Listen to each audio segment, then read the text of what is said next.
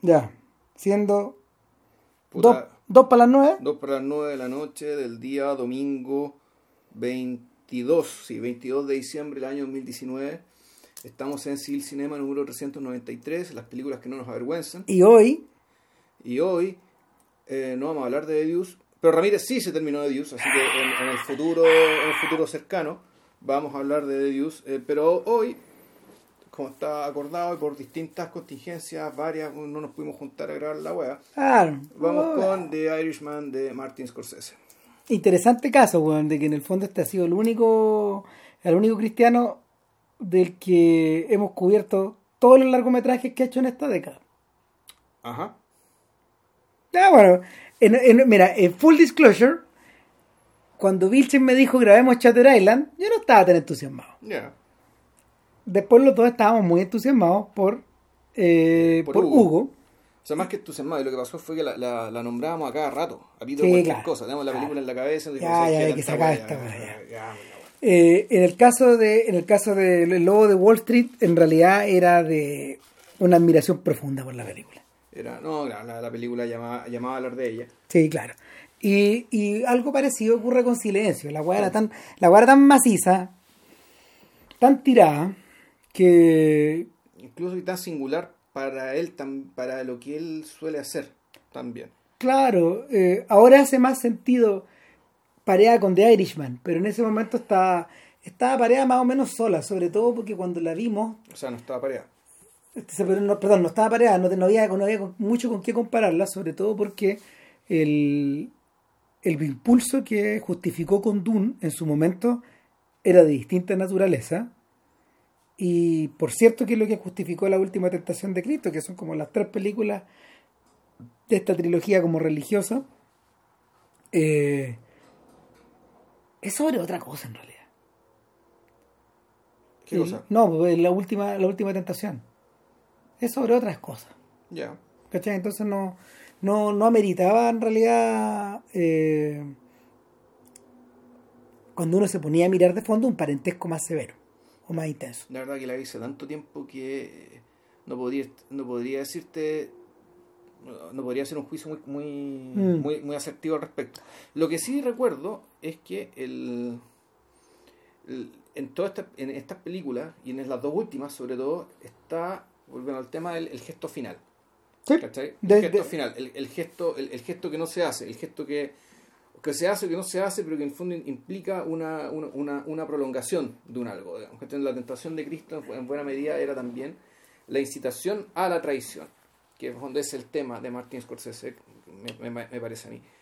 El, el- la traición versus, la, la traición y la lealtad, y el documental Lealtad y Tra- Traición, hecho por Scorsese con Pileggi, yo creo que puede un poco, de- un poco desde afuera y desde, desde, desde la historia real, o sea, desde las historias reales de mafiosos a lo largo del siglo, dar, eh, da- eh, dar cuenta, ser evidente, qué, qué es lo que le interesa realmente a, eh, a, a, Scor- a a Scorsese como, como cineasta y como también como contador de cierto tipo de historias que involucra cierto tipo de individuos que se encuentran en cierto tipo de encrucijada. Mira, la- las piezas del rompecabezas han empezado a calzar más y más y más en la medida de que uno dispone una mirada como de conjunto.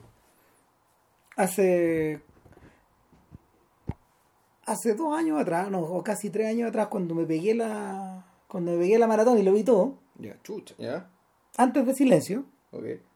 fui bien metódicamente.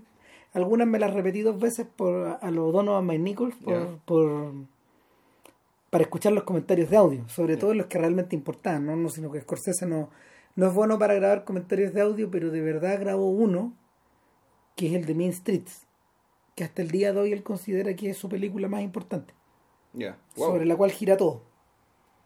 En torno a la cual gira todo. Y, puta, viendo la película en ese momento y volviéndola a ver ahora, porque la volví a ver y volví a ver Goodfellas y volví a ver Casino y volví a ver también. Y volví a ver también eh, los trozos los trozos de mafia de, del toro salvaje.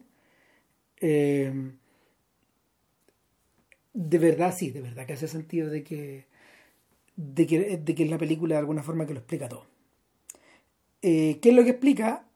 Em, tal como decía recién JP, explica una cierta mm, una cierta relación que una persona X que está dentro, que está dentro de una comunidad establece respecto de, de, de otros miembros de esta comunidad en términos de lealtad. Más que, más que, más que traición, a veces es más lealtad. ¿cachai? Y en, este caso... Sí, lo, que... pasa es que la lealtad solamente, solamente, y eso es interesante, solamente se hace patente en la medida que está la potencia de la traición, independientemente que se realice o no. Exacto. El... En algunas de las películas sí se realiza. En otras parece que se realiza. En otras van siendo leal igual traicionáis, O sea, hay traiciones a otras cosas. Sí. Exacto. Eh, pero. Sí, el. Mira.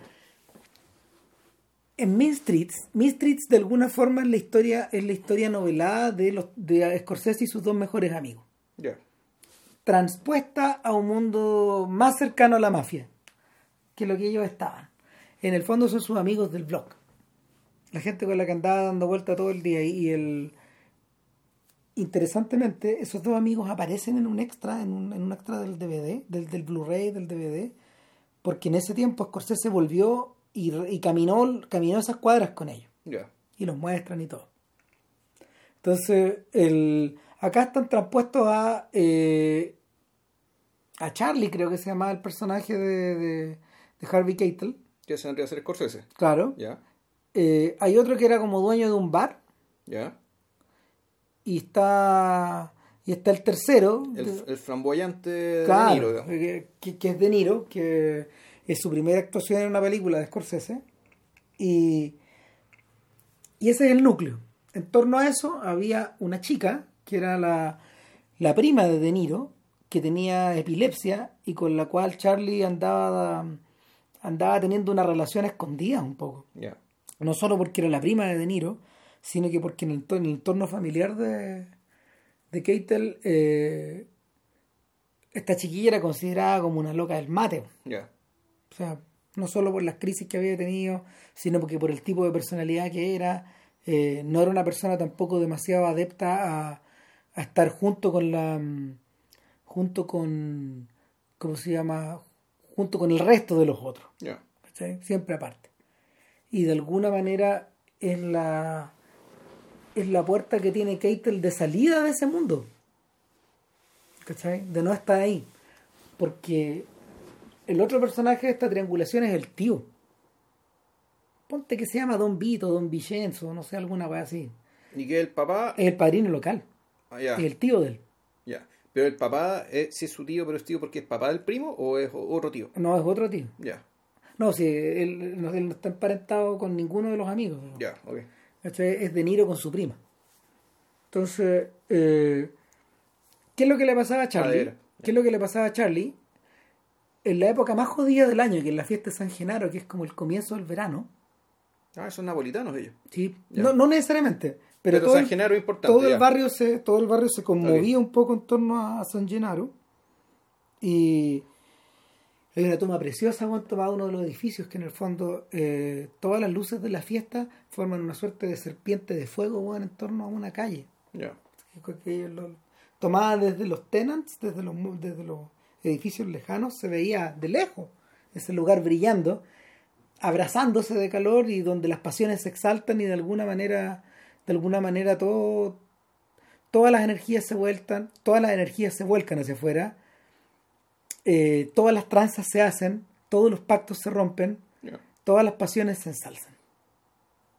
Eh, ahora, eh, interesantemente, Coppola tomaría esta misma idea para hacer la fiesta, de la fiesta de San Gennaro uno de los episodios importantes del Padrino del Padrino 2. Exacto. El momento, el momento en que Vito Corleone hace su a fuego. Exactamente y mata la mano Niura. Mm. Y ahora el, lo que ocurre es que esto ocurre como en el backdrop, está por detrás. Sin embargo, estos son precisamente los días en que las deudas de De Niro suben como el demonio. Su tío lo está metiendo cada vez más en el negocio, porque sabe que Charlie es un bueno en el que puede confiar. Claro. y queda y Charlie queda un poco un poco a cargo eh, y me hizo acordar de Vincent De Vincent de- Galo. de- no de Vincent de Dodus de, esa- de- de- Vincent, no, no es apellido Galo, no, es no romano. no no, eh, no, no, tiene- son los hermanos eh, Santino algo así o bueno da lo mismo. Eh, pero me hace acordar de lo que lo que le pasa a Vincent porque Sí, en el fondo le endilgan un restaurante. Un restaurante que en el fondo lo único que quiere el dueño bueno, es deshacerse de la wea y pasárselo a la mafia O sea, es pasárselo a alguien que modo que, que lo administra bien y Claro. tú puedes cobrar tu sobrecito cada cierto tiempo. Claro, entonces este, este cabro está un poco hecho, está ante la posibilidad de recibir plata, de verdad, por primera vez, pero por otro lado su compadre De Niro weón, la está cagando, y la caga, y la caga, y la caga. Interesantemente además, llega un punto donde este weón lo arrincona y le dice, pero ¿por qué, weón? Y el weón lo mira y ahí tú entendís que en el fondo, tal como alguna vez lo conversamos, tú me lo dijiste, weón, hay una suerte de indolencia en De Niro tan profunda, tan grande, que no es la indolencia de no que no es la no es la indolencia de ser un desordenado.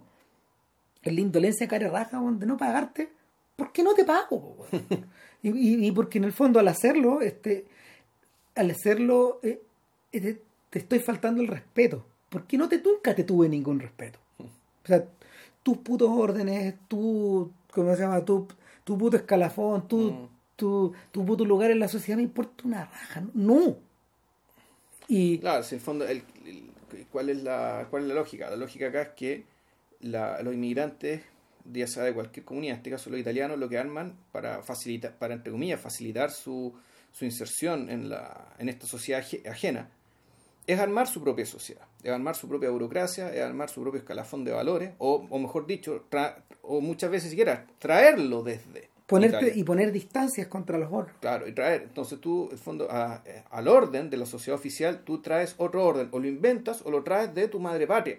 Claro. El punto es que este personaje no respeta ni uno ni el otro orden, o sea, está más allá incluso del propio orden eh, eh, endémico, digamos, que este grupo, que este grupo migrante ¿cachai? se ha dado a sí mismo para poder, para poder vivir. Que probablemente eso es lo más grave, pues, porque finalmente, si estáis rompiendo esas reglas, Juan, en esas condiciones no merecís estar y en este tipo de lugares no merecís vivir. Claro, sería Y un te- peligro. Y te corren, claro. Sí, sería un peligro. O sea, el, la amenaza ni siquiera viene por el lado de Don Vincenzo, del padrino, que le dice, Juan, espero que no te estés juntando con De Niro, pues, weón. Sino que le sino que de un, de un, de un asociado de un tercer tipo que, que en el fondo es un, es un sujeto que que desea todo lo que Charlie tiene Martino. perdón Mar- Vincent, los hermanos Martín Sí. de de Deus eh, desea todo lo que Charlie tiene por sangre ¿cachai? entonces son estos los gringos le llaman a estos a ese tipo de personas enforcers son esos jóvenes que entran de alguna manera a, a hacerse un lugar Claro. eh, y un poco a lo macho, un poco a lo patota, ¿cachai? A convertirse como el líder de tu propia clica y, y en esa vuelta, en esa vuelta eh, todo se puede destruir. Claro. El, lo, lo que pasa en realidad el tema de la, la lealtad y la traición, que en el fondo es una... Uno podría asimilarlo a la estructura súper vieja de la tragedia. De la tragedia en términos de del bien contra el bien. De que los protagonistas tienen que elegir entre un, por un bien y deben por lo tanto sacrificar otro. O sea, deben, deben honrar a Dios o, honrar a los muertos o honrar a las leyes de la ciudad. Y por elegir una cosa, tienen que faltar a la otra y por lo tanto ser objeto de castigo. O sea, es decir, estos personajes nunca tuvieron escapatoria. No, En el caso, en, en el caso de esta película, que nos está hablando Ram, digamos que en el fondo es la estructura, es la estructura básica que después se va a repetir en un montón de películas, de distinta manera, Mm. eh, en otras no tanto, pero en el Irishman es claramente igual, digamos, en el fondo es la lealtad hacia el amigo versus la lealtad hacia la tribu. exactamente. ¿ya? Y Pero- independientemente si el amigo es o no es parte de la tribu, que, es- es- es- Ah. que en este caso, en, en- en el caso de, de Irishman, es un tema, es un tema importante también. El, la, el, este, sub- este casi ya subgénero Scorsese en el fondo, digamos que este uno ya lo adivina. Y lo que hace la diferencia película a película ya viene por el lado de viene por el lado de otras cosas. Porque Ah. en realidad esta estructura es una estructura que, que realmente se repite cuando está hablando de este mundo. Yo creo que la pieza más importante del rompecabezas es el momento en que Scorsese hace el, hace el reckoning, ah, se mira hacia adentro y, y, y, y arma, junto con Ken Jones, arman A Letter to Elia. Porque en A Letter to Elia, él explica en el fondo la fascinación que a él le produjo de chico ver On the Waterfront. Exacto.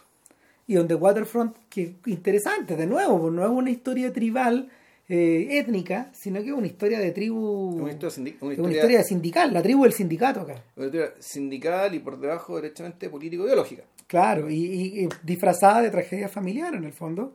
Y claro, lo que le pasa, lo que le pasa a Igatiarri Malloy y a los hermanos Malloy, de nuevo hermanos, está la, está esta idea de que, de que en el fondo eh, el rito de pasaje para Terry, tal como le pasa a Ja- a Jake LaMotta en, en El Toro Salvaje, en la parte que refiere a la mafia, es, es- es dejar, es- dejarse caer en una pelea. Y el peligro es que te pillen, en el fondo. Y tal como le ocurre a Jake LaMotta, a Terry Malloy lo pilla la comisión y lo muele. Y lo muele y lo convierte en nadie. Por hacerle un favor a su hermano, en el fondo, que, que Rod Steiger, que, que es el mafioso local, el que está en contacto directo con el sindicato, eh, el que pone en contacto al sindicato con la otra gente, la gente del downtown, como le llaman en The Irishman permanentemente a esto, eh, puta, va como cordero al sacrificio. Y Steiger, con el dolor de su alma, sabe que es así. Pero, pero en realidad él no tiene opción. El- la, la lealtad con su hermano, de hecho, él la paga con su muerte al final. Steiger lo matan. Lo matan como un perro en la calle. Después de esta escena famosa, de hecho, del, donde van en el auto y, y, y, y- y Brando le suelta el parlamento de Claro. I could have been a contestant, I could have been somebody, etcétera. Que, que interesantemente eh, el propio Lamota lo recita como si fuera un monólogo shakespeariano En el espejo, sí. en el espejo Sí, sí. y luego en el escenario hacia el final de la película. Eh, eso va disfrazado ahí con, con, con, con la relación que el propio Lamota tiene con su hermano. Claro. Y ahí es donde ya se empieza a meter Jake- John, Joe, John Joe Pesci en, en esta ecuación. Pesci, eh, eh, el, el que esté, a ver, el que esté de Niro no es extraño porque de alguna manera eh, Scorsese, veía en De Niro no exactamente un doble, pero sí una suerte de mm, sí una suerte de extensión de sí mismo. De una forma que Keitel eh, nunca pudo nunca pudo concretar. El no por un tema no por un tema de registro actoral probablemente porque es porque en el fondo tanto Scorsese como De Niro que se conocieron como a los 14 años de hecho más o menos como a los 14, 15 años, y en esa época De Niro no vivía con su padre ya, vivía con su mamá nomás y, y estaban arrumbados también en como en un departamento no mucho más grande que el de Scorsese y en el fondo eh, era gente del barrio, gente como de las afueras del barrio, porque estos barrios, estos micro barrios eran muy cerrados. Entonces se conocieron como a esa edad y luego se vuelven a reencontrar cuando, cuando De Palma dice estoy trabajando con De Niro. Que De Palma también utiliza a De Niro ahí como un abierto doble en las películas de en High Mom y en Greetings, que probablemente son de podcast. O sea, son películas que están hechas un poco a la sombra, a la sombra de los 400 golpes. Ya. Y entonces Scorsese encuentra un gran aliado de parte de De Niro y, por lo mi- y al mismo tiempo un sujeto que lo va empujando artísticamente por las propias por las propias necesidades artísticas de De Niro, las inquietudes artísticas de De Niro, que no siempre tenían que ver con las de él. Que chucha voy a hacer una película de box. De hecho, era la era como, como se llama la reticencia inicial. Y sin embargo, al agregar a Pesci a la ecuación, eh, todo cambia. El, de alguna manera, de alguna manera Pesci expresaba cosas del propio Scorsese y cosas como de la comunidad que, que ni Scorsese ni De Niro poseían. Pesci, Pesci eh, al final tuviste la película de los, de, de los, de los Four Seasons, ¿o no? De, No. La de, de la de Eastwood. Bueno, Pesci es un personaje. Es un personaje en la obra de, de teatro. De Jersey Boys.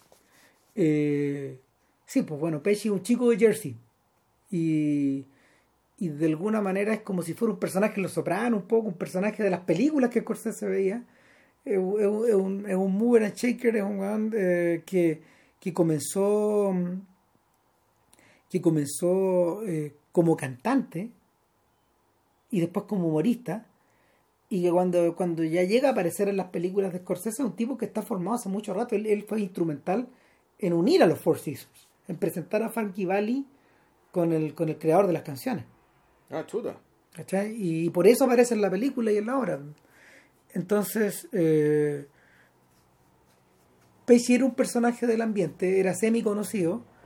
Eh, es un tipo también, no sé, físicamente fí- es chico, es como, es como uno, digamos, yo también soy chico, digamos, tengo un porte más o menos parecido, pero, pero finalmente el, hay una, hay una diferencia como entre el, entre, entre este entre, entre De Niro y su hermano, digamos, en, en el tro salvaje, eh, se plantea un poco esta idea del grande y el chico, y de este chico que les pega a todos, digamos, esta persona capaz de explotar, que llega dentro de sí un volcán, en el fondo, y que y que de alguna manera representa como el incontrolable. Si lo incontrolable de Jake LaMotta era, era como se llama, era expresado a través de los puños, en el caso de, en el caso de Pesci más adelante y del propio De Niro en Goodfellas, son dos sociópatas ya.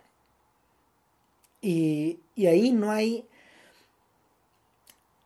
yo diría que yo diría que y ahí estoy de acuerdo con Vilse en que en que probablemente Goodfellas sí sea sí sea la película más canónica de todas estas porque de alguna forma de alguna forma la, la estructura de esa traición se desfonda se desfonda y no Sí, el- no, y aparte que es el- la, es la primera película que yo recuerde de este tipo, que además te abarca, te abarca una vida, te abarca, Claro. te abarca, un espacio de tiempo un- te- te abarca un- un- es una vida, es cierta, y esa vida te permite también ir en paralelo digamos, con la vida, con, con- con la vida del país, con lo que ocurre en el país, claro pero siempre por el lado lateral. Yo creo que la, esta película actual, eh, de Irishman, yo creo que es un hito respecto a las otras, porque esta ya empieza a pisar terreno el padrino, en el sentido Sí, de que sí.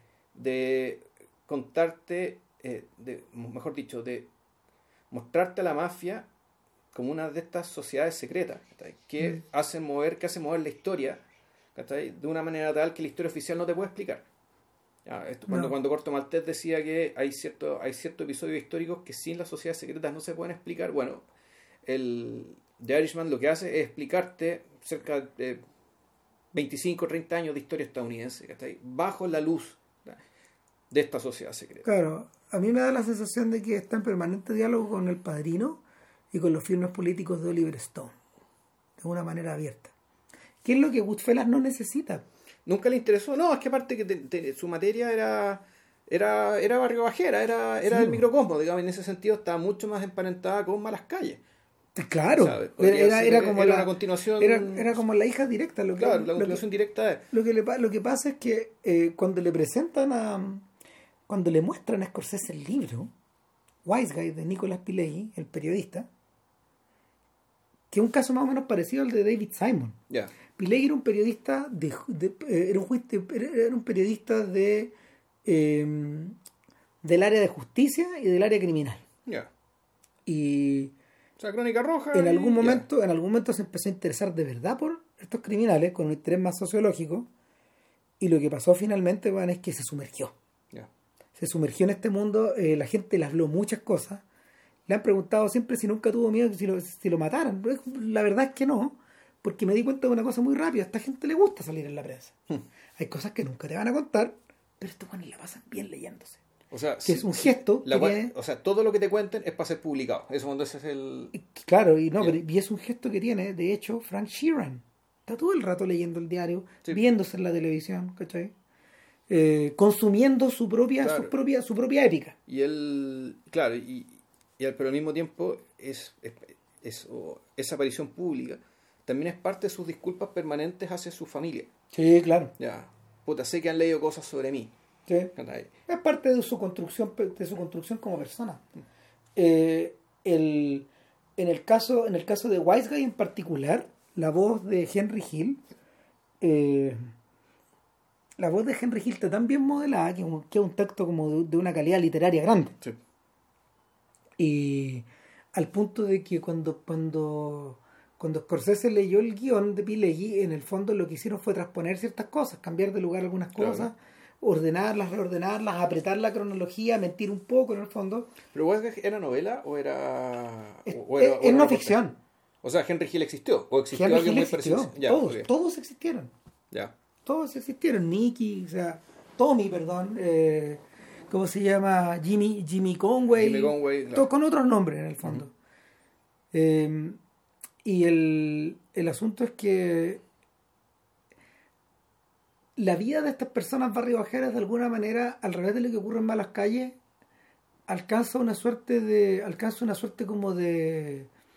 de pulso épico en la medida de que. En la medida de que, no sé, pues van escalando en los robos, pero Sí, al pues, mismo tiempo los se golpes van- son cada vez más grandes. se van profundizando las traiciones. O sea, y de hecho llega un punto en que Conway ya ni siquiera le responde man, a, al padrino y en el fondo empieza a echarse weá.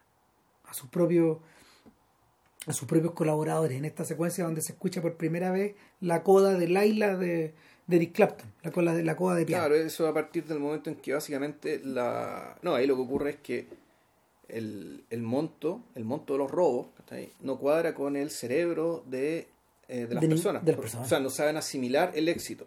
¿cachai? Entonces, el- lo que hacen es mandarle pistas a los pacos, en el fondo sin darse cuenta de que, bueno, nosotros robamos esta wea.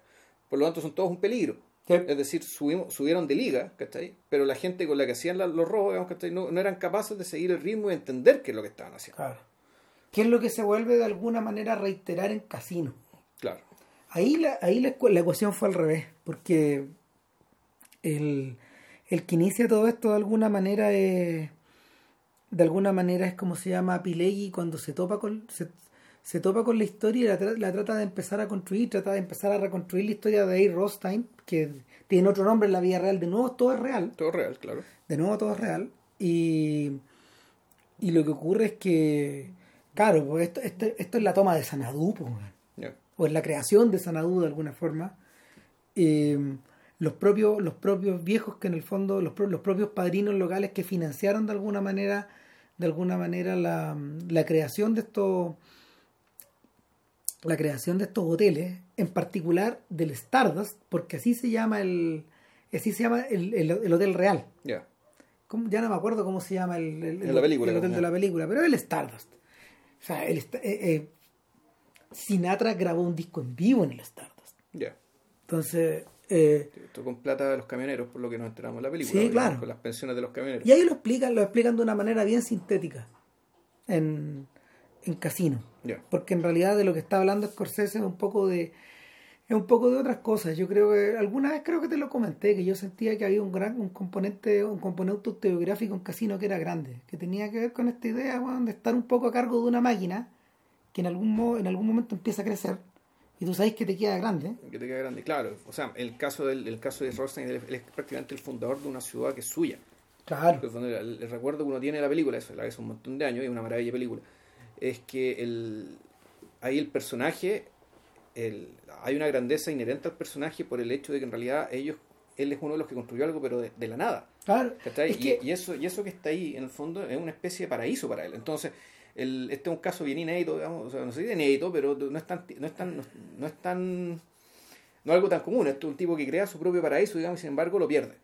Y lo pierde porque efectivamente el, el paraíso en realidad nunca fue del todo suyo. Nunca fue suyo. No, nunca fue suyo. Ah, y, él, y, y- y parte del- del- de la tragedia de la película es que el, el tipo sí cree que era suyo. Era de prestado. Exacto. Él, él era un funcionario, él era un, un CEO, digamos, que Ah. el directorio era otra gente.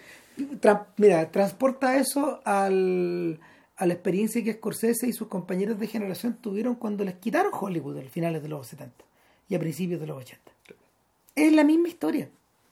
Es la misma historia, solo que en el fondo, solo que en el fondo algunos sobrevivieron, otros quedaron expulsados del paraíso por muchos años, como Malik, eh, otros, otros, otros en realidad lo perdieron todo, como Chimino. Y, y en el caso de Scorsese pagó caro, pagó caro, sí. No es que haya estado en el ostracismo, pero tuvo que devolverse a filmar con nada. Sí, O el- sea, el rey de la comedia, después de hora, que, que eran claros. son- o sea, el, rey, el rey de la comedia fue hecho con algo de plata, pero después de hora ya fue hecho con nada. Claro. Fue hecho con nada. O sea, y uno nota, uno nota en las entrevistas de esa época una evidente, una evidente frustración de este hombre, que tal como Rostein se siente un artista, se sabe un artista, se sabe una persona excepcional, pero al mismo tiempo atrapado un poco en atrapado un poco dentro de un negocio que para el cual él es una hormiga. la gente se olvida, y parece que alguna vez lo mencionamos en un podcast, que, de, que, que Scorsese en realidad nunca trabajó con grandes presupuestos. La primer, el primer momento de su carrera en el que trabajó con un presupuesto de nivel A fue en Concavo de Miedo. Todo lo que hizo antes, inequívocamente, está hecho con nada, con poca plata. Con poca plata Ya. O sea, hecho lucir con gente de, de- como de un nivel artístico extraordinario construyendo los sets y todo, pero, pero incluso Goodfellas es una película barata para estos efectos. Wow. Y gracias, es una película de época, las películas de época no Coppola, baratas, ¿no? Coppola filmaba con tres, cuatro veces el presupuesto de Scorsese. Las- los proyectos. Entonces, el por lo mismo, por lo mismo, eh, el, el permanente escalar de, de presupuestos de Scorsese que le permite en el fondo ir adaptándose al siglo XXI, haciendo concesiones también, ha- ha- haciendo concesiones al ¿cómo se llama? A la Al- a los cambios tecnológicos eh, y, y empujando, empujando, empujando, eso, eso, eso en realidad es algo inédito. Hay muy poca gente que lo logra. Eh, yo creo que Bueno, pero eso me imagino que se- eso se afianza cuando se gane el Oscar. se afianza cuando gana el Oscar, pero se afianza cuando tiene de aliado al cabro chico. Ya, ok. ¿Cachai? O sea, el, así como... interesantemente también una relación parecida como la de Niro, es decir, Sí. que también lo empuja, que Sí. muchas, muchas de sus colaboraciones son iniciativas del cabro chico. Sí, pues. No, o sea, yo, yo creo que él sabe que él sabe que le debe le debe esta segunda mitad. El, ca- el, el- el cabro le regaló, le regaló esta El segundo aire. pudiendo hacer la weá que él quiera, pues. Ahora, hay que, hay que, hay que decir sí que no necesariamente salieron buenas películas de ahí, pero sí. No. O sea, sa- salieron muchas buenas películas, pero otras que no. O sea, O sea, sale un aprendizaje al final. claro. Porque el weón buscó, estos weones en el fondo buscaron the right fit, ¿cachai? Una weá que les acomodara finalmente. Porque el problema que tiene Scorsese al final de Casino es que de verdad, de verdad, el weón crea un artefacto que, crea un artefacto que es enorme, que es grande, que, que él sabe que va a perdurar, que él sabe que de alguna manera eh, es una expresión de algo. O sea, eh, eh, ¿crees que es la primera vez que de verdad Scorsese habla? eh, Scorsese eh, trabaja, trabaja a conciencia el dilema del dinero, Ya. que es una cuestión que lo va a obsesionar después.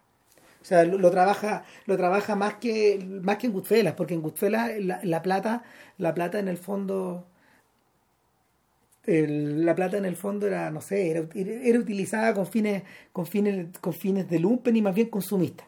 Ya. ¿cachai? Eh, y era un prop, era, era, era, era un detalle que en el fondo ganar la plata cambiaba de mano, ganabas mucha plata, soltabas mucha No, plata, tenías tu, tu manera de vivir, etcétera. Y sin embargo, en casino es el motivo. Es el motivo conductor, es el McGuffin de esta. Sí. Ahora, Casino también tiene. eh, se distingue también de, de Buenos Muchachos y creo que la mayoría de las películas que ha hecho él. eh, por, yo creo por la sensación de tiempo, de tiempo capturado.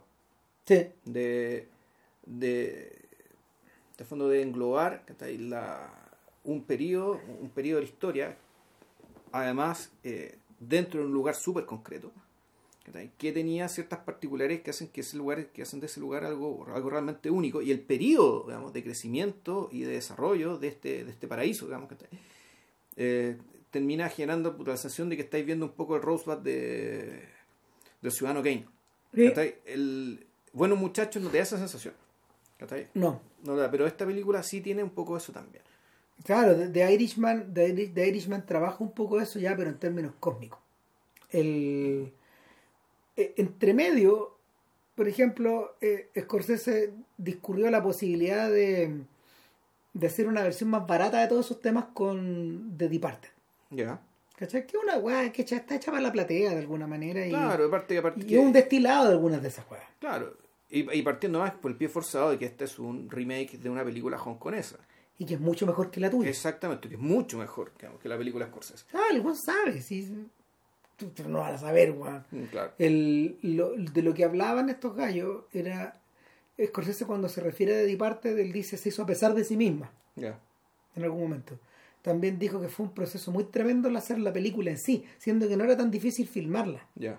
Parece que había una gran cantidad como de confusiones o de impulsos o de gente de, de gente metiéndose en esta weá como para como para poder darle sentido ahora ¿qué es lo que pasó? Eh, que, que interesantemente la película más fallida de todas las que hizo que, el- que el de las que ha hecho con DiCaprio es precisamente la que le sirvió O no sea, solo para ganarse el Oscar, Esta y el aviador, que el aviador también es... pero ¿sabéis que yo la volví a ver? ¿Ya? Se sube, harto, harto, harto, pero el, el tema es que no... Es mejor, es mejor que The Departed. Ah, mierda, ya. No, sí, es mejor que The Departed. El problema que tiene, el problema que tiene es que... Es que es, es Casino 2, po. Ya. finalmente. En último término es eso un poco. Si Scorsese estaba, Scorsese estaba eh, ardientemente detrás del gran, of- del gran artefacto. Con Pandillas de Nueva York le pasa la misma weá. Ahora, lo que sí pasa con Pandillas de Nueva York es que hay momentos tan inspirados, tan inspirados que dejan en vergüenza a los otros. Claro. Y el puta, o sea, la, la búsqueda no para, pero pero pero el do- donde donde estos guanes le dan el palo al gato fue precisamente la primera película que comentamos de Scorsese para el podcast que es en Chatter Island, donde finalmente eh, Scorsese no hace una hace una película que parece de género, pero que en realidad está hablando todo el rato de otras cosas. Pero Está igual- hablando, de, está hablando de Estados Unidos Claro, pero está fuera de su registro también. también está fuera del registro. O sea, pero, pero, pero aquí, aquí la búsqueda sí ya está encaminada. Sí. ¿Cachai? Porque el, cuando uno llega, cuando uno llega a enfrentarse al, al ¿cómo se llama? al, al lobo de Wall Street, eh, el camino ya está asimilado. O sea, el, y, y bueno, y parece una película de mafia, pero en el fondo no lo es. ¿Cuál? El lobo de Wall Street. Ya. ¿Cachai? Lo que pasa es que la gente podría sentirse tentada, weón, de comparentar esta weá con las otras. En realidad no es así. O sea, es que, es que, em, claro, no es una película de mafia porque no son mafiosos los protagonistas. No, pues es una película de tribu, finalmente. Es otra tribu. Pero es una tribu. Pero también es, pero es, es otra tribu. Y es otra tribu donde el personaje también tiene que, para poder zafar, tiene que vender a, a los otros miembros de la tribu. Sí, En último. ¿cachai? Y, Es otra historia real también. También otra historia real. Exacto. Este fue, este fue un guion que. Este fue un libro que publicó el protagonista, que lo, lo leyó DiCaprio. Claro. Y llegó con De De Belfort. y le dijo, claro, le dijo, bueno, bueno, tenemos que hacer esto. Yo quiero hacer esto, yo quiero hacer, yo, yo- O sea, me apañé, yo no. Claro, la genialidad de estos huevones es en el fondo comprender que esta es la weá con la que se iban a adelantar al trompismo, weón. O sea, eh, eh, es tan lógico, weón. O sea, que, que en el fondo, eh, eh, además que es una película que fue financiada con platas negras. Ya. Wow. Eran platas negras de Filipinas, creo. Chuta. Millones de dólares negros. O sea, dentro de, dentro de sí misma la película contiene, contiene el, el germen weón, de la pudrición weón, en torno al sistema capitalista. Ya. Además, claro, pues, con un Belfort weón, que finalmente el sistema, el sistema capitalista le importa un cuesco, weón. importa una raja. O sea, en esa escena maravillosa, weón, donde el weón puta parece, me, me voy, parece que me voy, me quiero ir, me tengo que ir, Claro. pero no me voy, pues, weón. No, Igual, igual mejor que nunca. sí, obvio. Puta, claro, entonces el, e- ese es el momento, ese es el momento donde este personaje se casa con el De Niro de malas calles, o sea, vamos nomás.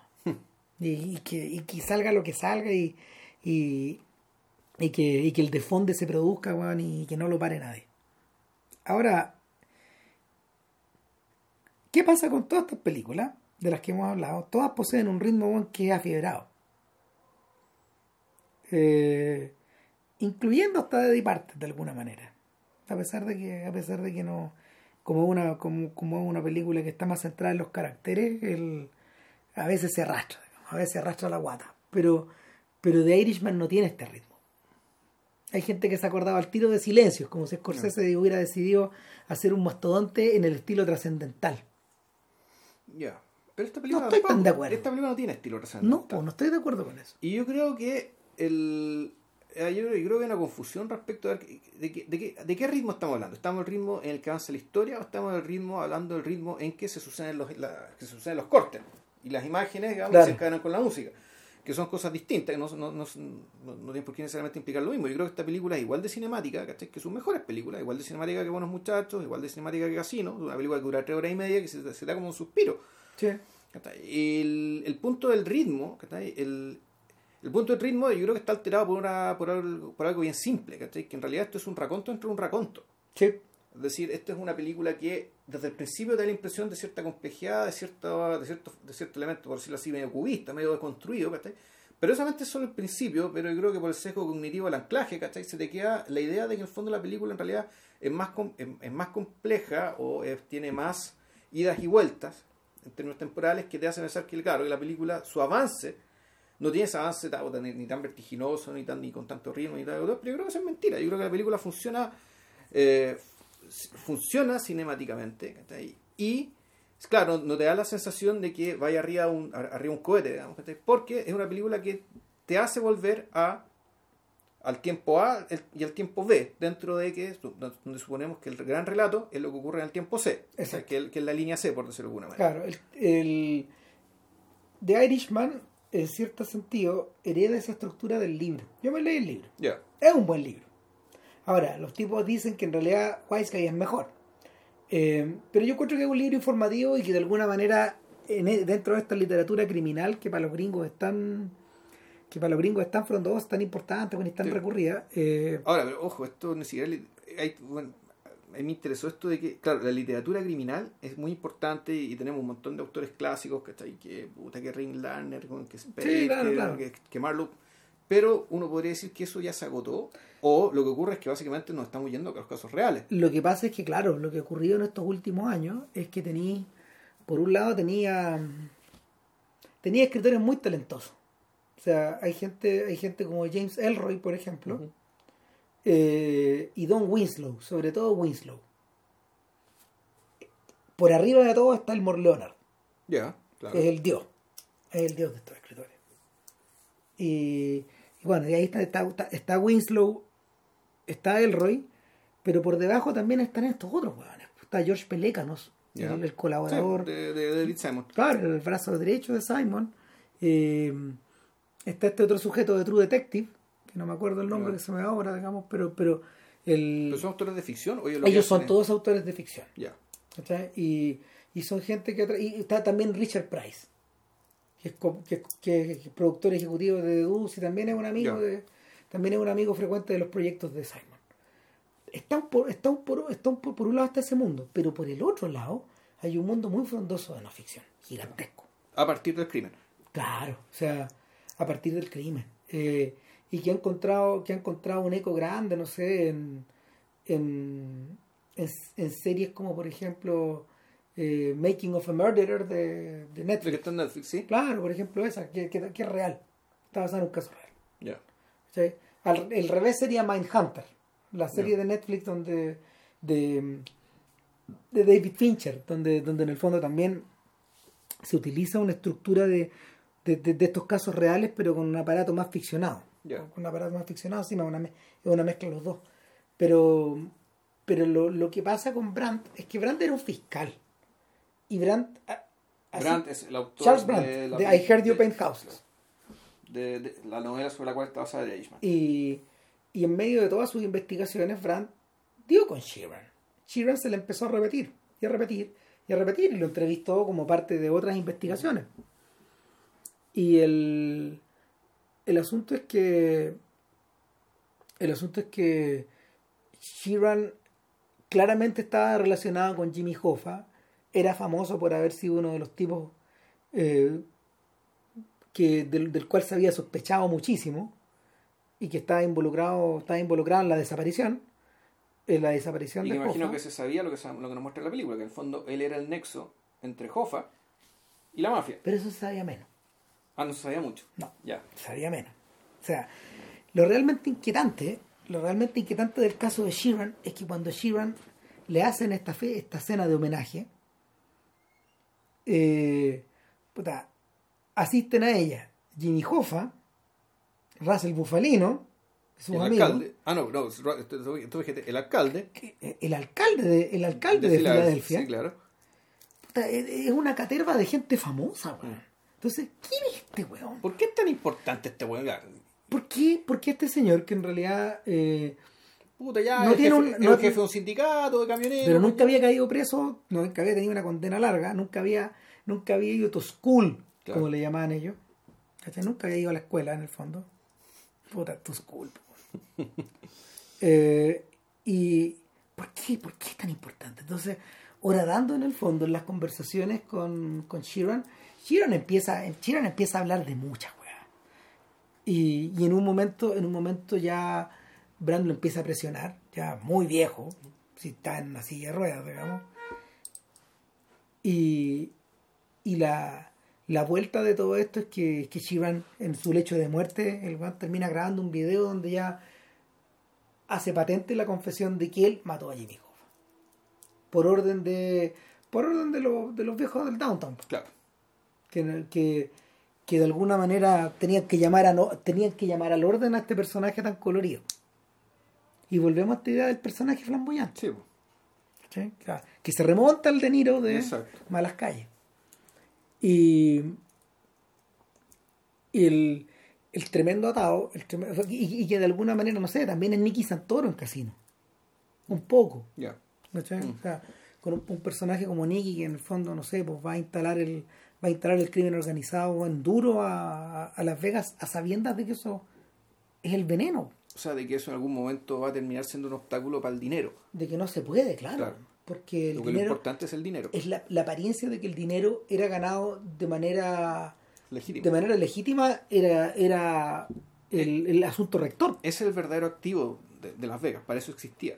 claro de que era, un- era una enorme empresa de lavado Claro. y entonces el eje de Sheeran finalmente eh, finalmente es- eh, Sheeran se transforma un poco en el McGuffin acá. y es, es extraño que una película en el fondo gire en torno a un personaje que que, que es tan opaco y lo habíamos discutido Sí. eh, Sheeran en el libro no es tan opaco. No es tan opaco, sobre todo porque lo narra. Entonces, y lo narra de manera bien colorida. Y, y cuando yo leí el libro decía, puta, obvio, obvio que esta es una película de Scorsese. Mm, Claro. Es una película de mafia de Scorsese que está narrada permanentemente en primera persona. Claro. Y uno. Y efectivamente, yo creo que hay un progreso en términos, en términos cinemáticos de, ma- de maestría respecto de que esta película no descanse tanto en el relato, o descanse muy poco en el relato, Pero de una, A- de una- de una aparece- manera quirúrgica. pero quirúrgico, pero muy poquito. Porque en, eh, era, era poquito y además eso es un relato que tenía, sí, tenía cierto humor. Pero un humor que descansaba en lo absurdo de la situación más que en el colorido del personaje.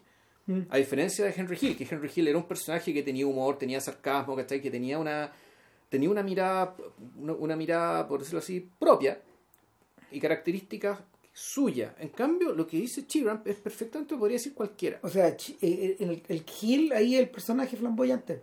Es un tremendo atado, porque después que este weón, ya fuera de, la, de lo que ocurre en la película, después de que este weón sale, después de que este weón se acoge al... Plan de producción de testigos. Exactamente, lo viola, weón. Y lo viola, y lo viola, y lo viola, weón. No, no puede no violarlo. Ya. Porque el o sea, hasta que ya la weá revienta, ¿no? O sea, el, los tipos que hablan de Gil, eh, que falleció hace unos años, dicen que eh, lo que lo mató en el fondo, en último término, porque la vida de Gil, más bien triste, decían sus amigos, eh, es la tragedia no solo de haber vendido estos huevones, Claro. Sino que del mismo tiempo de, de no poder volver a vivir la vida que tenía, Claro. eh, de ser famoso de cierta manera, por, por un lado, pero por otro, por otro lado tampoco de, de que nunca eso es suficiente. Claro. Y, y por lo mismo está esta, esta, esta, esta, esta propensión, esta compulsión a enredarlo todo. Claro, y ahí uno uno podría decir que a Scorsese hay gente que perfectamente podría haber decidido, ¿sabes qué? Vamos a filmar el proceso de expulsión del paraíso y su vida fuera del paraíso. Que, que es interesante. Claro, que podría ser interesante, pero a Scorsese le importa un carajo, weón. ¿sí? Porta una raja. ¿Cachai? O sea, él lo que Scorsese se- te muestra lo suficiente para que el personaje te dé pena. ¿Cachai? Para Sí. que vea que esto es una tragedia, punto, pero él, él- detrás de eso no hay vida. ¿Cachai? Para Scorsese. No parece haberla, no parece interesarle. Exacto. Es solo un sujeto en pijama saca- yendo a buscar el diario. buscar el diario. Claro, y, un- y una cara adormecida por el tedio. Claro, y por las pastillas, o la sertralina, o lo que es el rice, lo que se esté tomando. El, el antidepresivo de rigor. Claro. Entonces, Y- con y- Rothstein pasa lo mismo. Es un poco, es un poco eso, pero lo que pasa con Rothstein es que en el fondo eh, la tragedia de él es haber sido expulsado del paraíso, continuar siendo un gran generador de, de dinero, pero al mismo tiempo saberse, saberse marcando el paso dentro de un Sí. sistema. No, no sentirse ya no excepcional. Era, era muy divertido la forma en que muestran la, la- el desfile de trajes de Rothstein. O sea, tiene un, tiene un, un closet más grande que el de su mujer. es, es increíble. Eh, de hecho, uno puede buscar en YouTube los programas de Rothstein. de televisión, cuando se volvió animador de verdad. po. O sea, eh, y ojo que los, este- y los entrevistaron de primer nivel. Mohamed Ali, Ya. Wow. Norman Mailer, ¿no? O sea, el, el personaje que iba a Las Vegas, personaje que ahí este tipo lo captaba y lo metía al programa, etcétera Bueno, Jerry Lewis, no sé. Eh, entonces, el. A ver, de, de Irishman, de alguna manera, de alguna manera interesante, no, no decide no transitar por este mismo camino, pero solo para llegar al objetivo de- pues, desde otro lado. Eh, Claro, en realidad, ¿cuál es el. En realidad, ¿de qué se trata de Irishman? bueno, a un nivel es la anécdota, y la anécdota está contada en tres niveles. Claro, la anécdota, o sea, la anécdota, por anécdota entendemos esta película sobre. Quiere, de- quiere develar uno de los grandes misterios de la historia estadounidense Claro. del siglo XX, que es qué mierda le pasó a Jimmy Hoffa. Ya, entonces, Desaparecido. Por eso es que el tiempo 2, ¿cachai? La, la dimensión B de la historia. La dimensión A es eh, Frank Sheeran hablándole a la cámara desde un, desde un asilo de ancianos. Que es donde Como- la película empieza y termina. Como un viejo que le está hablando so- que está hablando solo, Claro. o que como se está alguien confesando. que se está confesando ante Brandt. Claro. Un Brandt que es silencioso, mucho más silencioso, por ejemplo, que el reportero de Ciudadano Kane. Claro. Estamos a esos niveles de invisibilidad. Exacto. Entonces, Entonces, ese es el tiempo A. El tiempo B es, el, es todo el viaje aparentemente de placer en que Frank rumbo, Sheeran rumbo a, a la, a Detroit. a, la- a Detroit, Desde la- Filadelfia. al matrimonio de la sobrina o de una, o de una pariente de Bufalino. Es, de la, es la hija, Es la hija del de- primo del primo de Bufalino que está interpretada por eh, Raymond Romano. Rey Romano. Everybody Loves, Loves Raymond, de esa serie que, que de los 90, que sé yo, él, él es Raymond y él actúa ahí y hace un muy buen papel. Extraordinario. Tremendo papel. Oh, puta, me lo compré entero. Eh, Gran personaje. Y, el, y, y el, esa es la columna vertebral del relato, es interesante, es la columna vertebral no, es la columna vertebral de la anécdota. de la anécdota, pero es la, pero es la columna vertebral del libro. Perfecto. El libro volvemos una y otra vez, cada tantos capítulos, a ese momento, a ese momento. Claro. Ahora, Y hay y una el- diferencia. Y el, tiempo C, para cerrar, la, para cerrar la estructura, digamos, y para que Ramírez cuente la diferencia después. Y el tiempo C ya vendría a ser la biografía de Frank, de Frank Sheeran, digamos, de cómo llegamos Claro. desde que Frank Sheeran era joven hasta el momento de la anécdota. Exacto. Es decir, de este viaje que va a culminar, spoilers si que no lo vieron, en el asesinato de Jimmy Hoffa. Interesantemente, interesantemente, en este juego donde van corriendo, donde van corriendo estos, estos tres relatos en paralelo, hay un momento donde en el fondo el relato de la vida pilla a la anécdota. Sí, claro. Y ahí empieza otra película. Eh, no, Y, la- en vez de acabarse, la película sigue. Sigue. En vez de, porque la- un, un filme clásico, un filme de la era clásico se habría acabado ahí. Sí, no, bueno, es que en realidad ahí lo que ocurre es que una vez que el tiempo C alcanza el tiempo B, el tiempo B, el tiempo B avanza hasta alcanzar el tiempo A, Exacto, que, que, que es la, el momento ya del hombre de Frank Sheeran ya anciano en el asilo. claro. Eh, Esa, esa es la estructura de, esa- esa es como la es como la estructura en la que está sujeta esto. Y Eh, por eso esta película, por lo tanto, es radicalmente distinta a Buenos Muchachos y a Casino, porque en Casino, si mal no recuerdo, solamente estaba el anuncio del final con, el, con la escena inicial, digamos, la escena de la explosión. sí, si mal no recuerdo, que empieza y termina, digamos, y ese es el tiempo A, pero todo lo demás es relato, es relato continuo. ¿cachai? Claro. Y muy acelerado, muy la vaina, que está muy, muy bien hilvanado, todo lo, lo- todo lo que se quiera. Pero esta película tiene esto otro. Sí. En el fondo cineto, y la hace distinta, y la, la hace distinta de las otras, pero puta con el mismo, me parece a mí, el mismo virtuosismo, la misma capacidad de mover la cámara, de poner la música, de mezclarla, Claro. Hay otra cosa, o sea, de hecho esto, esto, esto también agrega otra dimensión. Eh, tal como ocurrió con Silencio, que fue un proyecto que se demoró 25 años, una cosa así, esto demoró como 15 años, claro. más o menos. Eh, el Scorsese ha dicho que el origen de todo esto fue que después de Casino, eh, De Niro quería seguir colaborando. ya. Entonces Scorsese se le ocurrió, oye, ¿y si, ¿y si hacemos la historia? A ver, ¿y si hacemos eh, una nueva versión del díptico de, de Vincente Minelli de sobre Hollywood? Es decir, The Bad and the Beautiful y Two Weeks in Another Town, ambas protagonizadas por Kirk Douglas, Ya. que eso es podcast, de hecho. Esas dos huevas juntas. Y, y, y De Niro le dijo, ya vamos. Pero nunca pudieron encontrar la vuelta. Eh, yo creo que tiene que ver con que en el fondo son películas acerca de la historia de un productor. Eh, son películas que están levantadas un poco a la sombra del último magnate, y es decir, como de la vida de, de, De la- Talbert. de, de- de Talbert y de la gente que de alguna forma lo sucedió. Eh, estos dos pájaros no eran criaturas hollywoodenses, como lo era Minelli, o Blake Edwards, por ejemplo, o no sé, o sea, gente, gente del- de, la comunidad. Y nunca, y nunca pudieron encontrar una manera de entrar ahí. ¿Te refieres a, A, Scorsese con De a los New Yorkers de Scorsese? Claro, Nunca, o sea, eh, nunca pudieron encontrar una forma. Entonces, la solución fue tentarse con una novela de Don Winslow que se llama The Winter of Frankie Machine. Ya. Y, y yo me acuerdo de haber leído de Frankie Machine y yo dije, pero ¿por qué quieren hacer esta weá?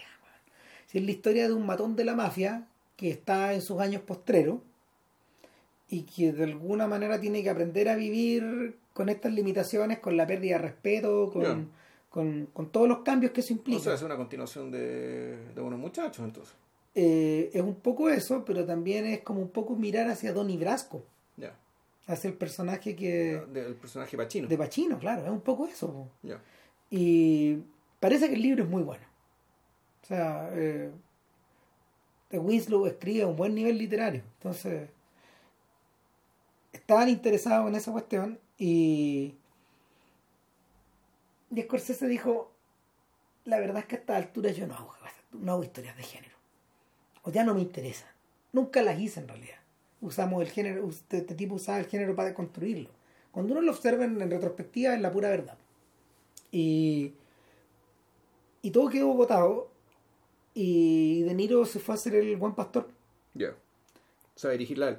claro, y, y, y producida por Coppola y su guionista que es Eric Roth, que en el fondo eh, él había escrito El buen pastor en los años 90, la historia de la CIA, Sí, sí. es El buen pastor, por- para la gente que no lo ha visto. Buena película, Pero no tan buena. pero no tan buena.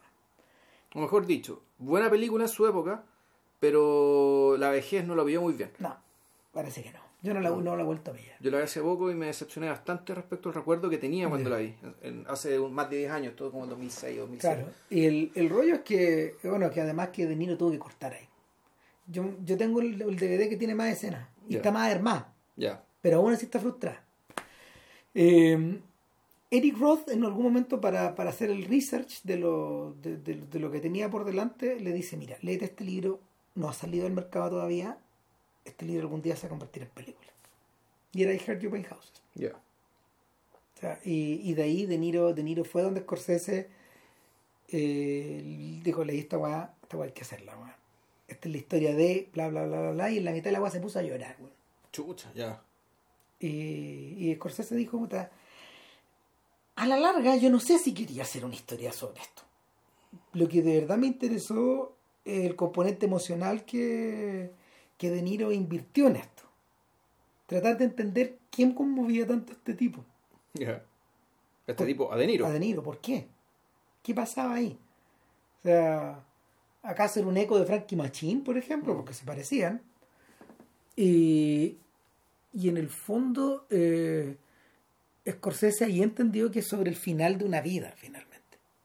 Es sobre visorar el, el cambio de las cosas, pero el final de las cosas. Sí. Bueno, eh, que es una sea, parte de la. O sea, eh, eh, es una parte que, da la longitud de la película, la complejidad de la historia, que queda, queda muy relegada unos poquitos minutos, pero en, esos- en, en eso- en ese poco tiempo en que aparece, ¿cachai? La También da vuelta. da vuelta, no, y además resuena mucho como, perdón el spoiler, digamos, cuando hagamos de Deuce, ¿cachai? Que es muy parecido a lo que le pasa a Frank, a, a Vincent Martino. Si no, o sea, yo, ahora yo entendí, porque tú ya venías, tú, tú la viste después de terminar de Dus.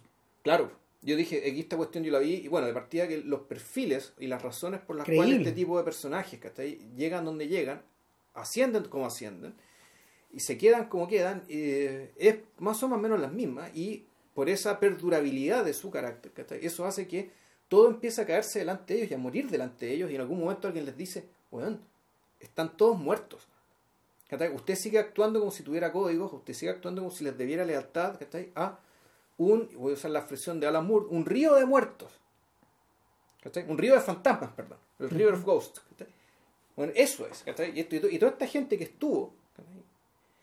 que solamente está en su cabeza, porque ni siquiera la película se toma la molestia ¿cachai? de expresarte gráficamente el hecho de la presencia de todos estos muertos en la cabeza. No. Aquí en realmente es puro vacío. Sí, se desfonda. Entonces nosotros lo que vemos es el vacío que ve cualquier persona que está afuera. Claro, el, el Simon Peléganos y compañía y Alex Hall, que en el fondo es como su gran compinche, la directora, la directora de los episodios de The Deuce, puta, eh, llegan a ese mismo punto pero por otro lado.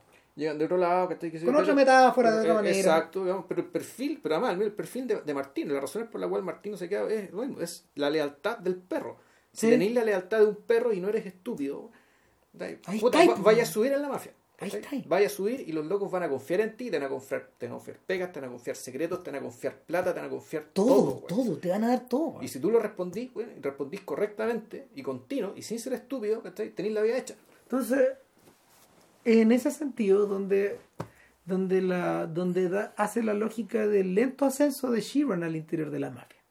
El libro, el libro de hecho, eh, el libro utiliza los capítulos, los capítulos, los capítulos que van intercalándose donde Sheeran va contando su vida. Claro. ¿Cachai? Y yo siento a estas alturas que eh, Scorsese optó por sacarlos porque si los metía y se transformaba en una serie. O, una, o adoptaba otra estructura. Eh, Es que volvemos, el, aquí, porque aquí, ¿qué es lo que te están contando? ¿Te están contando la vida de Sheeran o te están contando qué mierda le pasó a Jimmy Hoffa? En la medida que lo importante Exacto. es qué mierda le pasó a Jimmy Hoffa, la verdad no importa la infancia, adolescencia y juventud No, del buen mató. al final no. Entonces, claro, puede ser una serie interesante para hablar de otras cosas más, Sí, pero para efecto de la anécdota y como está definida y como está construida la película, yo creo que es un acierto haber tomado, haber empezado la película ya con, con Frank Sheeran, ya maduro, es un hombre maduro, ya anda en su, en su treintena, yo diría. Y pasaba. Sí, en 30, 30 y algo, 30 y muchos. Claro, el, el, el verdadero Sheeran, lo que le pasó, después vamos a explicar qué, qué Claro. le había pasado antes, pero el verdadero Sheeran se empieza a meter en la mafia por una casualidad, weón. se encuentra con Russell Bufalino en una estación de servicio, weón, cuando él tiene un problema técnico, Un problema y mecánico, el viejo claro. se acerca, buena onda, y le dice, mira, parece que ahí hay un problema. Hmm. Está exactamente eh, igual que en el libro. Claro. Entonces, tú tenías un problema acá, pero te podís zafar acá, pero vaya a tener que mandar a arreglar Ya. Claro, y este weón queda muy agradecido porque lo que lleva Sheeran, Sheeran se había empleado como un teamster que transportaba Carne. eh, carne en una empacadora. En el fondo él era, él era el, él era el nexo, el tipo que llevaba la carne de un, de un congelador a otro, de una ciudad a otra, y rápido estos viejos empezaban a hacer las trampas. Claro. O sea, este weón, descu- este descubrió weón, de que el viejo weón que en el fondo que ponía los sellos era un buen friolento en el invierno. Ya. Entonces podía ir quitando, podía ir quitando weón, los pedazos de pierna, weón, los jamones, weón, uno después de otro, Claro. hasta que finalmente, claro, o sea, como que la codicia rompe el vaso y lo, lo cagan, lo pillan, y, y ahí viene el juicio, y ahí es donde conoce al otro bufalino. Claro, el primo, y entonces donde, y donde él se inicia cuando su, su iniciación consiste en no delatar a nadie. Es exactamente igual que en Goodfellas. Exacto, o sea, que la, la, la opción que tenía era nombrar gente, de modo que él no le llegara ni una pena y quedar, quedar, quedar, digamos, absuelto, ¿cachai? y exento de cualquier, de cualquier consideración de nada, y sin embargo el abogado es tan hábil, y él mismo o sea, se- no, no habla nada, no, no, no nombra a nadie, por lo tanto dice, ok, ya, tú eres de confianza. ¿sí? Era un tipo en el que se puede confiar. El, ah, primera cosa, el, lo que se filma en esta, en esta sección de la película que un- voy a atribuirle a los años 40 tiene un colorido marcado al rojo y al verde. Claro, yo le explicaba a JP que es el color del Kodachrome. Eh, Rodrigo, no, ¿cómo se llama? Eh, Rodrigo Prieto, el director de fotos de El Scorsese. mexicano que trabajó con Cuarón, perdón, con, con Iñárritu. Claro, y en las últimas tres largos ha trabajado con Scorsese, desde Ya. el Lobo, desde The Wolf of Wall Street. Eh, Prieto diseñó tres estructuras de colores para la película que eran correspondientes a los tipos de película de foto de 35 milímetros. Ya. Entonces, el primero es Kodachrome, que de alguna manera eh, químicamente te subía los rojos y los verdes, Exacto. porque de esa, de- de- de esa forma la fotografía en color resplandecía. Resplandecía impresa en papel. Y los colores eran lindos y atraían mucho a los niños. De hecho, y atraían mucho a los niños y, y, el- y el Kodachrome es un, es un color que se utiliza en fotografías familiares, se convirtió en una canción de Paul Simon Sí. de alguna manera que y, en- y Simon en la canción dice de que en el fondo el mundo se ve más feliz con Kodachrome, aunque sabemos que no lo es. Claro. Entonces, eh, acá lo que tiene es un poco. El Kodachrome está ahí para, para marcar un poco la revelación de, de, de se, le está de, se le está corriendo la cortina, Shima. O sea, está viendo un mundo. Y, y este mundo está habitado por tipos duros, por tough guys, como Claro. dice el propio el propio eh, Bufalino cuando su primo se lo presenta en un local. Y dice, oh, pero nos conocemos, Pero weón". si yo- usted el que me ayudó con, el, con lo de los camiones. Claro, y ahí, Ah, es sí. donde, y ahí es donde estos hueones de verdad desarrollan un, un, un lazo. Eh, en el libro lo que ocurre con Sheeran es que cada vez más empieza a darse vueltas por Mm. downtown y se encuentra con gente que él conoce. Sí, no, bueno, es que aparte que además una, una- la primera pregunta que le hace Bufalino es ¿qué lugares frecuentas tú? Cuando Ah. están arreglando el auto. No, voy a tal boliche, tal boliche, a tal boliche. Ah, ya, muy bien, muy bien. Juegas bocha en el club de la bocha. Claro, entre medio, claro, y en- sí, pero no juega bocha. Y, y entre, me- entre medio también, otra, otra iniciación que se da es cuando empieza a hacer tratos con el mafioso de la carne, Con, con Razor, po, con, con Razor, claro. Claro, no. Eh, eh, en el libro es un personaje importante, más que acá. Ya, Y, y claro, Razor es un sujeto que es un duro, es un que es un matarife que ascendi- desde ahí ascendió a la mafia. ya, sea, el viaje de Razor probablemente es más bruto que el de Sheeran. exacto. Y, y- pero se instala en una medianía donde en el fondo se convierte de alguna manera en un soldado de Angelo Bruno. Claro. Que, es el, que capo local, que el capo Filadelfia, ¿no? Exactamente. Sí, Y, y todos responden a Angelo, incluyendo Russell. claro. Y finalmente, finalmente aquí abrevian un poco la cosa, y- pero, pero claro, Sheeran de inmediato se da cuenta que, que esta figura, esta figura estatuaria, porque Bruno no se, no se levanta por nadie, no se inmuta con nada, habla lo mínimo, finalmente, claro, pues es, es- es una atiende, atiende, atiende como si fuera, no sé, bueno, atiende como si fuera el Papa el, el local. Sí. Eh, atiende como si fuera Don Vincenzo, de hecho, de Mean Streets. Entonces, este- esto, es, esto es Keitel interpretando a su tío, en el fondo. Es un poco eso. Y, y el, el rollo es que. Interesante, cada vez que aparece un personaje, Sí. son personajes reales, que cuando aparece es presentado inmediatamente, a diferencia de, de la película de, eh, ¿cómo se llama esta? Del Divo, donde te presentaban a los distintos actores de la política y la cura italiana como si fueran gángsters, ¿cachai? Puta, con el apodo, weón, ¿cachai? Con tu, tu, y es una especie de prontuario. Claro. que te dan. Aquí te los presentan, te presentan su fecha y causa de muerte, que es toda muerte violenta. Entonces, aquí en el fondo lo que hace la película es ahorrarte, ahorrarte el epílogo. Que, esta, que la mayoría de estas películas donde aparecen personajes reales, el epílogo siempre te cierra la historia contando qué fue de cada uno de ellos. ¿cachai? Claro. Dado la naturaleza del cierre de esta película, esta película no necesitaba, no, no es que no necesitaba esto, necesitaba que no hubiera nada más. Por lo tanto, era imperativo ¿cachai? que estos cierres de las historias reales de estas personas ¿cachai? aparecieran en, en pantalla ¿cachai? en la medida que los personajes eran presentados. De modo que también el, tú en realidad lo que estabas viendo era, es un poco, puta, siendo- al, al igual que un poco de Dios, cuando es, también es el requiem de cierta forma de Sí, vida. son los ¿cachai? fantasmas. ¿Cachai? La parada de fantasmas. Tú, y tú sabes que están muertos, ¿cachai? Tú estás viendo, tú, lo Estás viendo muertos. Es gente muerta. Eh, y lo está haciendo súper patente. Ahora, es bello que lo haga recurriendo a un a un gesto estilístico que, que Scorsese eh, ah, desarrolló desde de Toro Salvaje en adelante, que es el congelado. El congelado que, que no sé, pues eso está heredado desde, eso está heredado de- del neorrealismo y de la nueva ola. Ya. ¿cachai? Esos congelados sobre los rostros de alguna manera. Que se quedan contigo y, y que no se olvidan. O que la idea es que en el fondo te concentres en ese, en ese instante en particular mientras la película continúa. O sea, que, que una forma, el, en realidad el congelado también es, es, es, es una forma de, eh, de moldear el tiempo. O sea, Claro. de, de concentrar, aquí, eh, aquí, aquí, por lo tanto, aquí más, aquí más densidad. O sea, Cuando- congelado, aquí más masa. Cuando, cuando Henry Hill quería decir algo en serio, la pantalla se congelaba en Goodfellas. Y en Casino, en Casino la guapa, si bien, si bien los congelados eran mucho menores, en el fondo la cumplían, cumplían una suerte de cumplían una suerte de, de complemento, o sea, era, era un complemento o puntuación de las voces en off Ya. en cierta medida.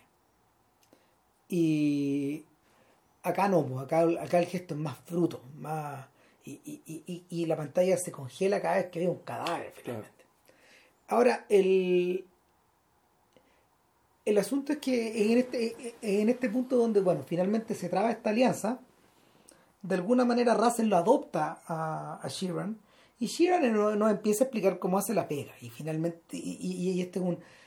Aquí y adoptamos, en, en, estos momentos la película adopta un ritmo parecido a Goodfellas y a Casino, cuando, cuando nos empiezan a, hablar del modus operandi, de, las estructuras de, plata, de, los pagos. De cómo este sujeto trabajaba en una tienda de telas y en esa tienda de telas él resolvía todo. Claro, y al revés, de, que en el fondo, de que en el fondo Sheeran empezó a encontrar más pegas pero que nunca le cobraba a Russell, por ejemplo. Claro, porque se hacía por respeto. Se hacía por respeto. Y eso, eh, y, eso, era, eso, era, eso era muy apreciado.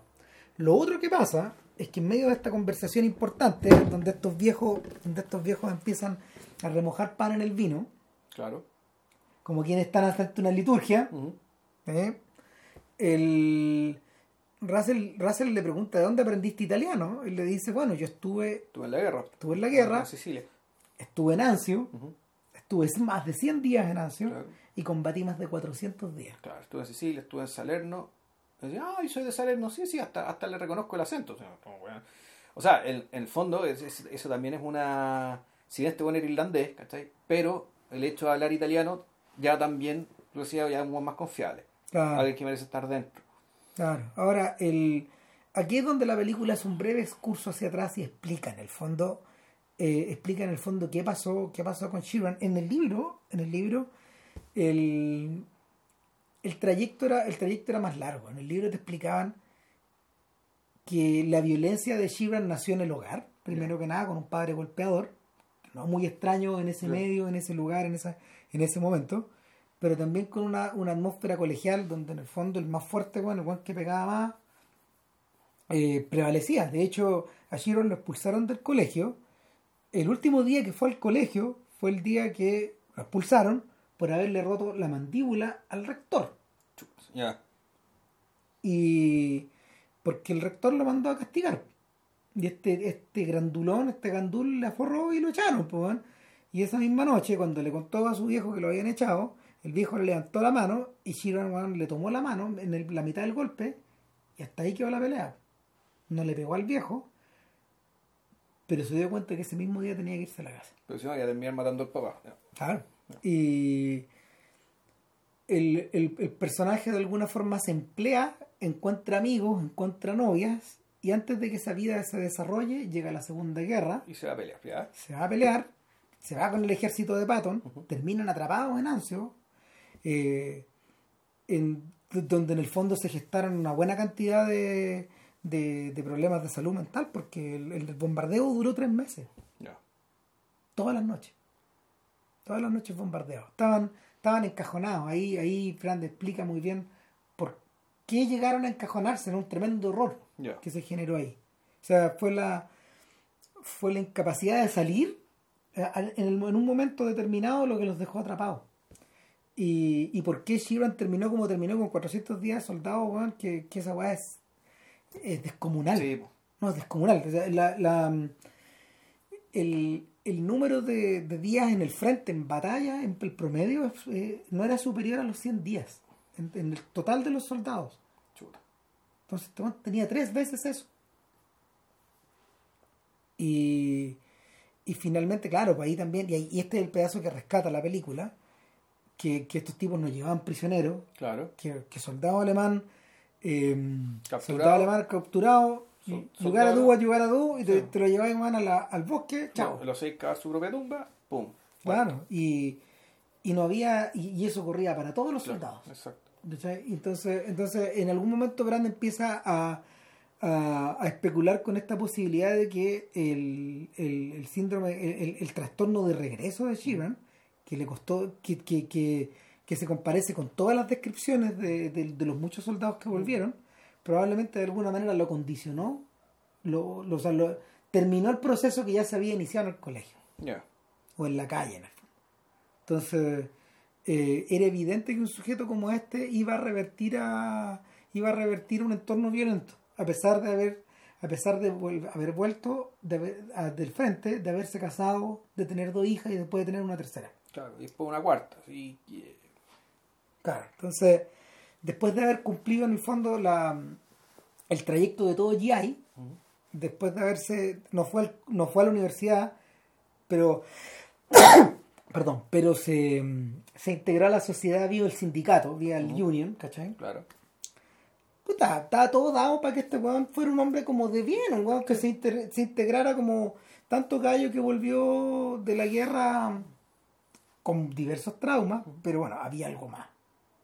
Entonces, el- la película lo- la película comprime eso, comprime eso y lo soluciona de otra manera en el fondo. O sea, lo pone el acento, pone el acento de alguna forma en otra anécdota que le ocurre a Shivan, que es el momento donde donde un sujeto del medio le dice, ¿sabéis que necesito que me hagáis un favor? Necesito que tú quemes un negocio que es mi competencia. Claro. Esto es lavaseco, weón.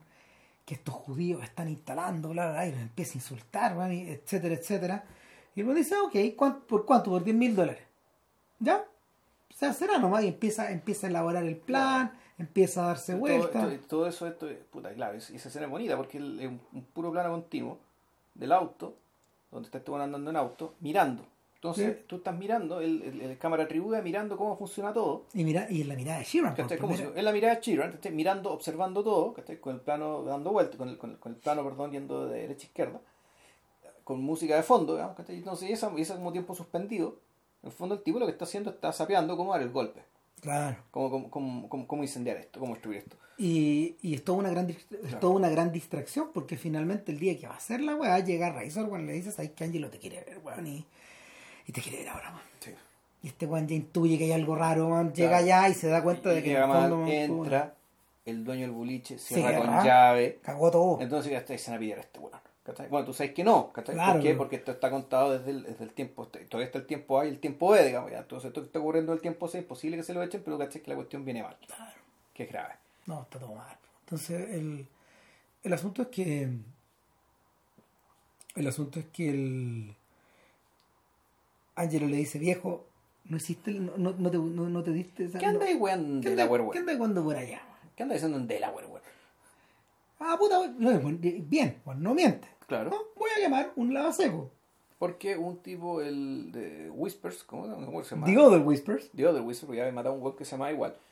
Eh, puta, me encargó esto, ¿cachai? ¿Qué sé yo? Y, y esto en, y, en, y en inglés es muy gracioso, ¿cachai? Ah, Tú sabes quién, tú, y tú sabes quién es el dueño de este boliche. eh, y, claro, el tipo le dice, no. Entonces dice, I do. Ah, do. u- ¿usted sabe quién es el dueño de este boliche? yo lo No. sé, no. Yo lo sé porque yo soy el dueño de este boliche. Claro.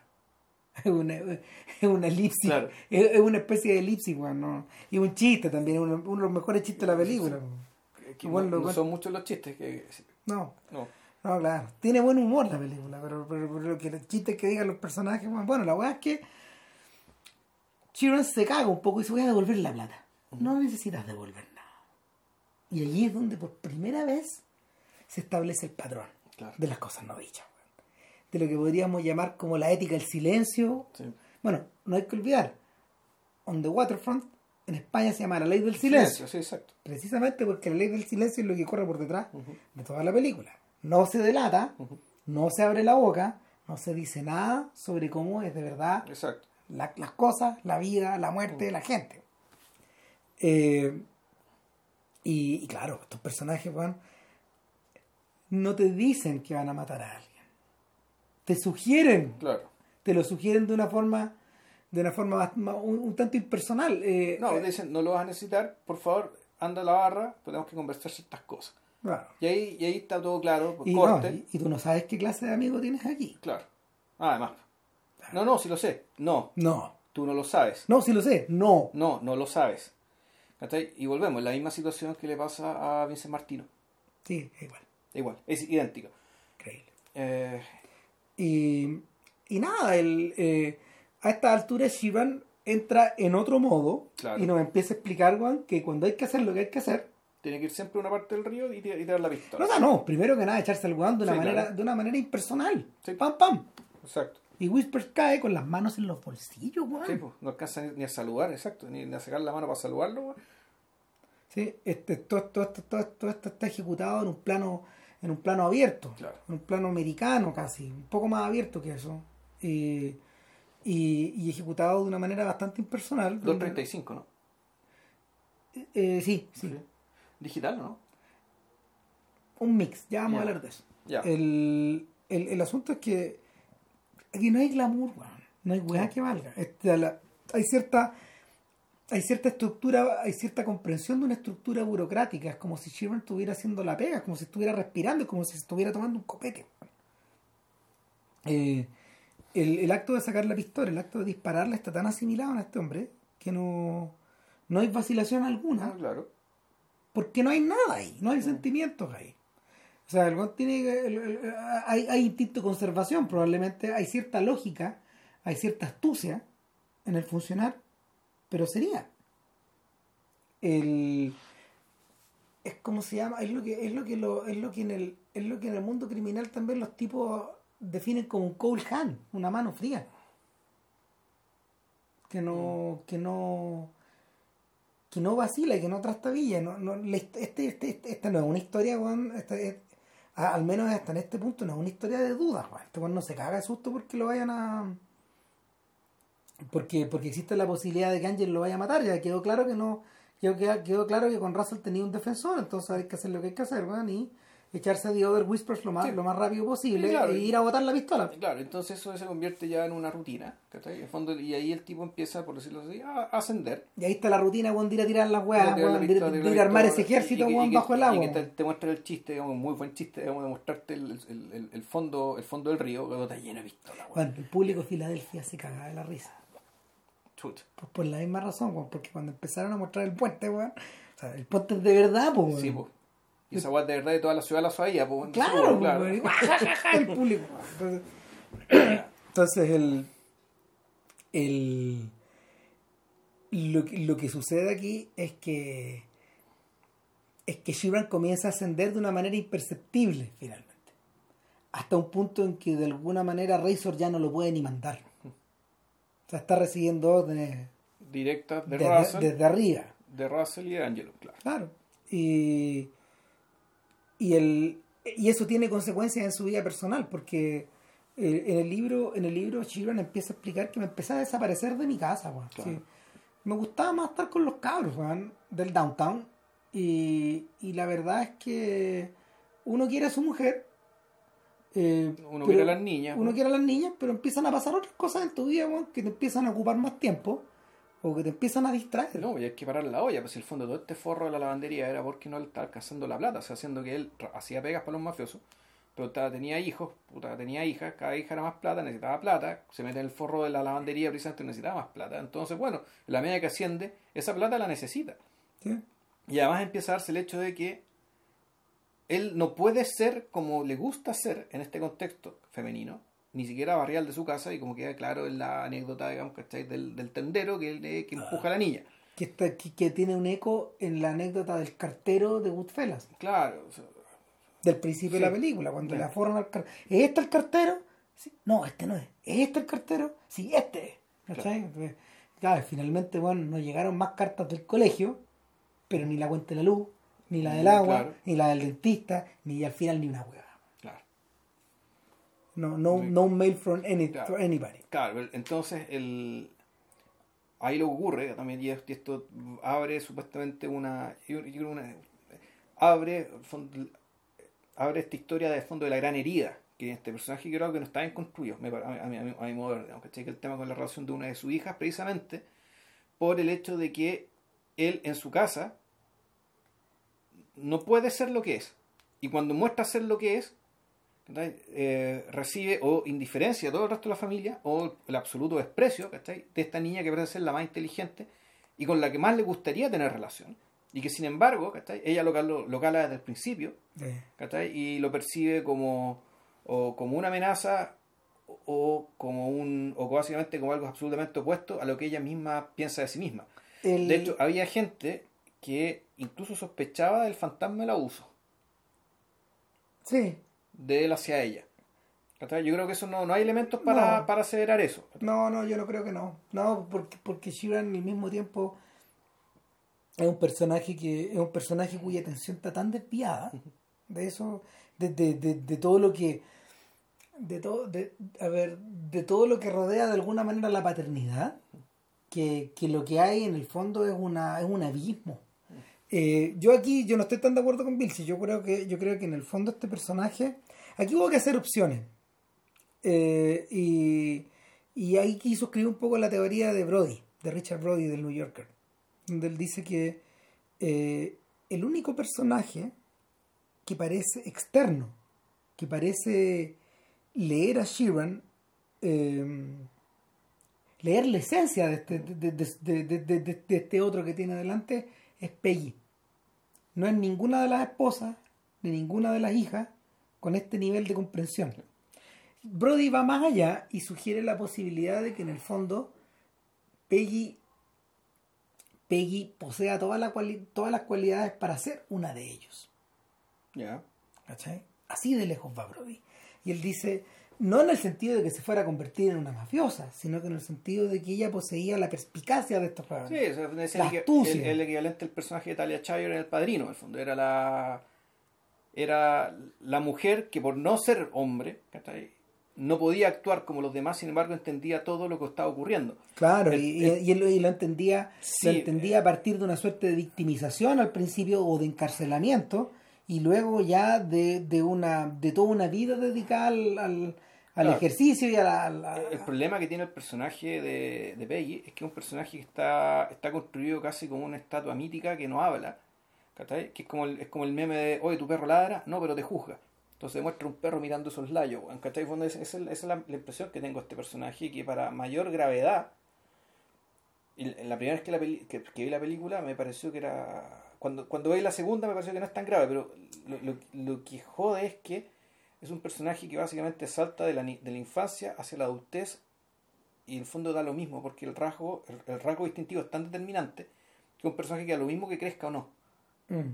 Eh, es un personaje que en realidad da lo mismo que pase en los años.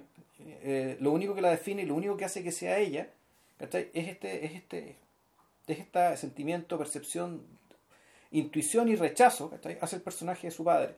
Entonces, es un personaje para el cual la madurez es absolutamente irrelevante. Siendo niña, siendo adulta, es lo mismo. Por lo tanto, este personaje está, está definido por algo que no la hace ser humana. No, pues. Y, para está mí, de estos gallos. Y para mí esto es problemático respecto por la naturaleza de la historia que nos están contando. O sea, e, e, ese, ese personaje puesto así, escrito así, definido así, el, es un personaje que está, este, parece ajeno, parece puesto mal pegado, mal instalado. y claro, yo ahí opino lo contrario. Yo creo que en el fondo es parte, es parte vital de la estructura de esta eh, sobre todo cuando uno observa la, cuando, uno observa la manera en que esto se relaciona con las otras mujeres de las películas de la mafia. Sobre todo con Kay, con Kay Corleone.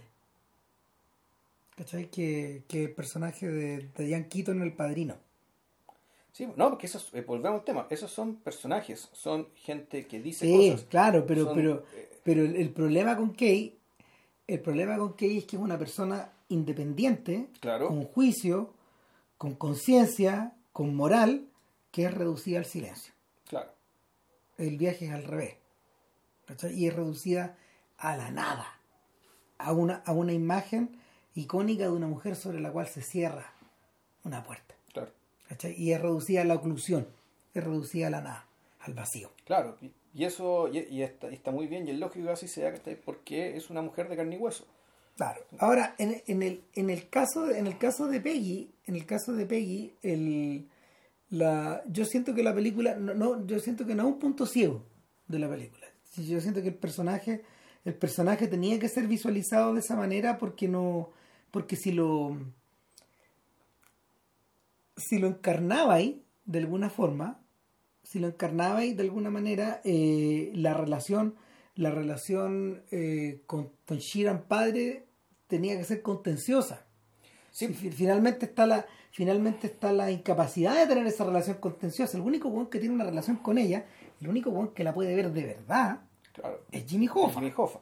Entonces, sí, pues, entonces... El, está en otra película eso. Problema, este, este, este es el problema. El problema es que el, esas características y esos atributos que se le dan a este personaje hacen de su personaje un personaje absolutamente funcional. Un personaje que está ahí para un algo súper concreto. Por lo tanto, el, sus dimensiones como personaje ¿cachai? son son eh, empalidecen, ¿cachai? se ven desmedradas respecto del resto de los personajes, que sí son seres humanos, que tienen su discurso, que tienen sus acciones, que toman sus decisiones. Ahora, el, eh, personajes importantes, ¿cachai? porque este personaje en realidad está para castigar a Frank Sheeran, esa es su función. Y para castigar a Frank Sheeran, ¿cachai? por lo que hizo. ¿Y por qué? Bueno, porque es un personaje que sin hablar, sin decir nada, resulta que la quería mucho Jimmy Hoffa. Puta, es... Yo creo que es un personaje que está casi objetivado, casi convertido en un objeto. El... Sí, yo creo que eso es. Ya, y- Eh, ahora, el, la- a ver, lo que ocurre, lo que ocurre es que el rol que tienen las mujeres en esta película es re particular. O sea, el, las mujeres en el fondo no es que estén objetivadas, no es que estén convertidas todas en objetos, no, no, pero, pero está lo, fuera. pero lo que sí pasa es que están completamente fuera. Está O sea, fuera, está fuera. sí. la, la única persona que tiene una vida hacia adentro con estos tipos es la esposa de Bufalino. Claro. ¿Cachai? Que, que hay una escena donde en el fondo está contado, que en la narrativa A, Shiron explica de que esta mujer Narrativa en la, bueno, en la narrativa B, Shiron explica que esta, esta mujer era realeza de la mafia. Claro. ¿Cachai? Era, Y era el My Flower de la mafia. entonces en vez de recibirlo, como lo, como hace la hechizada cuando entra cuando entra Darren, Stevens a la, a la casa, y en vez de recibirlo con un plato de comida, en el fondo, weón, ella recoge la camisa ensangrentada Claro, y, y cumple su labor de esposa así. claro. ¿sí? Y está puesta de una forma bien concreta. Claro, en el fondo ella está fuera porque entiende perfectamente lo que pasa adentro. En cambio, el personaje de el- el- la esposa de la esposa de Frank, que no es la esposa, la madre de su hija por lo demás, sino que también cambia de esposa y, y ahí ves que, la, que la narrativa A y la, la, perdón, la narrativa B y la narrativa C no coinciden las mujeres hasta que en algún momento coinciden. Claro. Eh, claro, ella aparentemente está fuera. ¿Por qué está fuera? No? O Entonces, sea- este weón nunca le incluyó. La única manera de estar adentro, era, esta, era este fumar compulsivo, este tabaquismo Sí. compulsivo que termina matándola. Exacto. ¿Cachai? Que ahí, ahí está la angustia. La angustia no está en estas mujeres que conversan en el asiento trasero No. del auto, sino que está en los ceniceros vacíos, weón, que vemos cuando este weón ya vuelve del, vuelve del cementerio. Claro. Perdón, ceniceros llenos de cigarros. Perdón, todavía. ceniceros llenos. Todavía. Esa casa vacía y los ceniceros llenos, Llenos- todavía. llenos de cigarros. Exacto. Y este weón los va recolectando como quien recolecta piedras preciosas. Exacto. ¿cachai? Y puta, el, el punto es que el punto es que estos personajes de alguna manera están objetivados de forma progresiva hasta que tení hasta que tení una, una, una persona totalmente objetiva que, que es la nada que no es un personaje. Ah, yo diría yo, yo llegaría así de lejos. Eh, en ese sentido se, se asemeja se asemeja a estos personajes que de repente eh, en su época política Oliver Stone solía poner ¿te acordáis del indio de The Doors? O... que son, son como leitmotiv son personajes recurrentes que en el fondo lo que, lo que te reflejan es que es como un estado mental al final ya. ¿cachai? ¿Te refieres a Jimmy Hoffa? no, Ah. no, no, no, me refiero a la relación que Sharon tiene con su, con su hija Ah, cuando el personaje objetivo, ya. Claro, claro. Totalmente. Totalmente. Y mira, puede que no sea un recurso muy limpio, pero a mí me parece que a mí me parece que para llegar a donde tiene que llegar es el- la, la idea la, la idea de- te la compro. Es que yo habría sido más radical. Yo habría sacado todo eso. Lo que pasa es Yo que creo te- que, la, yo creo que el, en el fondo la, la sensación de el tema de la traición hacia el amigo versus la, la lealtad hacia el- a la tribu y el castigo eh, y el fondo y por lo tanto la sensación de tragedia y castigo y autocastigo que se podía dar el, eh, que se podía dar Frank Sheeran a partir de esto no necesitaba ¿cachai? del juicio de su hija no necesitaba de la condena de su hija yo creo que esto es un personaje del cual se podía, se, se podía haber prescindido en el libro, en el libro, eh, eh, una, una de las hijas, de hecho, le, le corta el habla el día de, el día que, o sea, todo eso es real. ya O sea, eh, salió de su vida esa, esa- persona ese día. Cuando, cuando ya cuando ya fue evidente de que, de que este weón estaba implicado, aunque fuera por asociación. claro Ahora, en la película, eh, la idea de que ella encarna el silencio, o ese silencio, es, es- a ver, ¿sabes qué pasa? Si hablara más de lo que habla, más que esas seis palabras que habla, Why didn't you call? ¿Por qué no lo llamaste? Claro. Eh, Y dice otras otras pocas palabras cuando era niña. claro. Que en el fondo ella nunca quiso a Bufalino, No. siempre quiso a Jofa.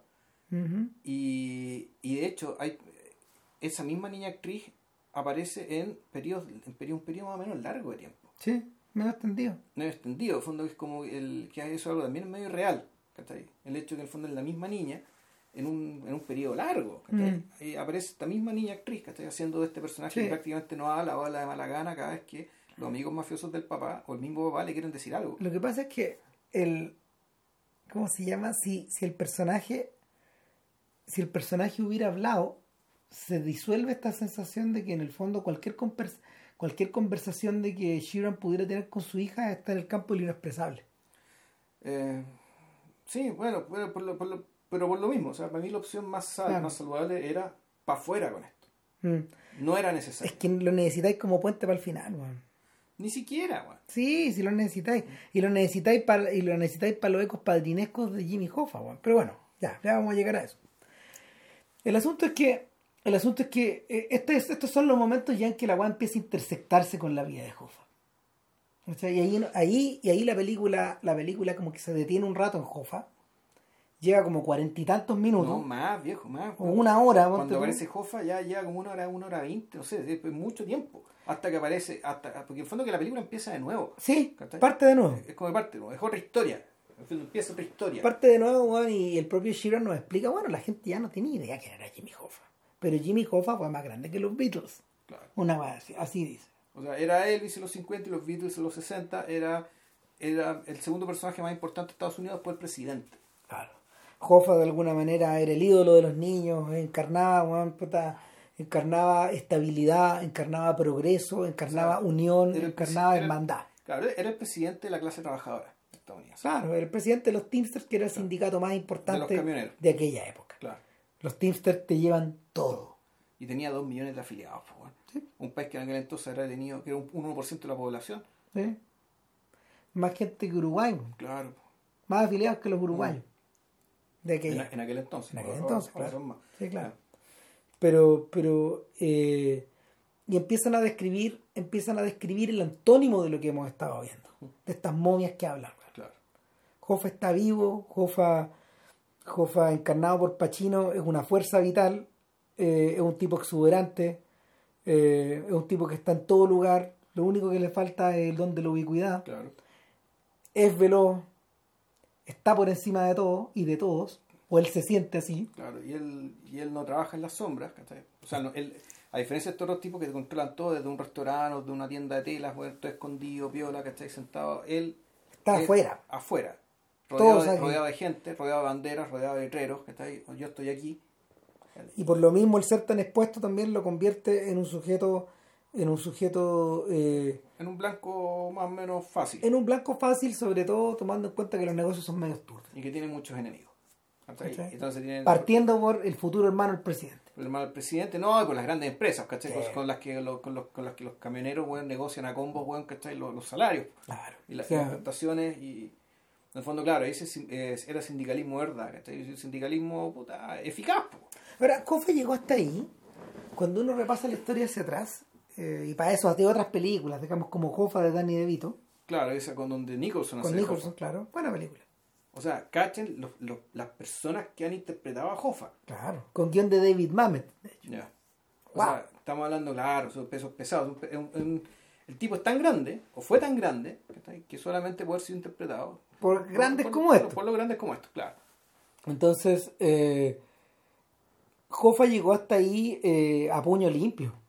O sea, de hecho, gran cantidad de, de ¿cómo se llama? De fracturas, de golpes, de, de traiciones y, y una, y, una, y una alianza y una alianza bastante temprana con el crimen organizado, porque de alguna manera había que entenderse con estos gallos para poder mover este nivel de cosas finalmente eh, es, para algunos eso sustenta la teoría de que, de que Hoffa no era más que un mafioso legal. claro Que bueno, que bien puede haberlo sido, pero que por otro lado también era un político que estaba, que era al revés, que era un político que estaba operando también eh, de cara hacia afuera, pero también en la sombra.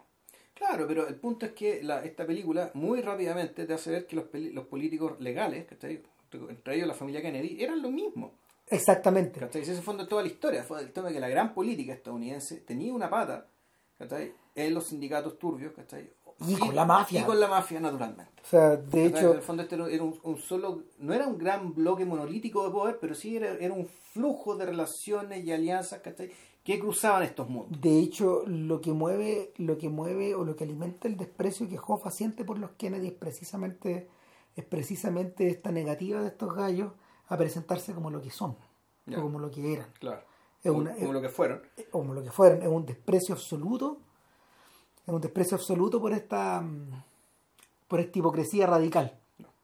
¿Cachai? Y puta por no jugar con las cartas abiertas, No, si el viejo por fingirse la aristocracia. Exactamente, el porque el viejo de los Joe, el viejo Joe Kennedy, Era un delincuente, Era un delincuente, era un, traficante, era un traficante de licor. Y además fue un estafador Claro. que se robó un montón de plata de las cooperativas de los irlandeses y por eso le echaron la maldición.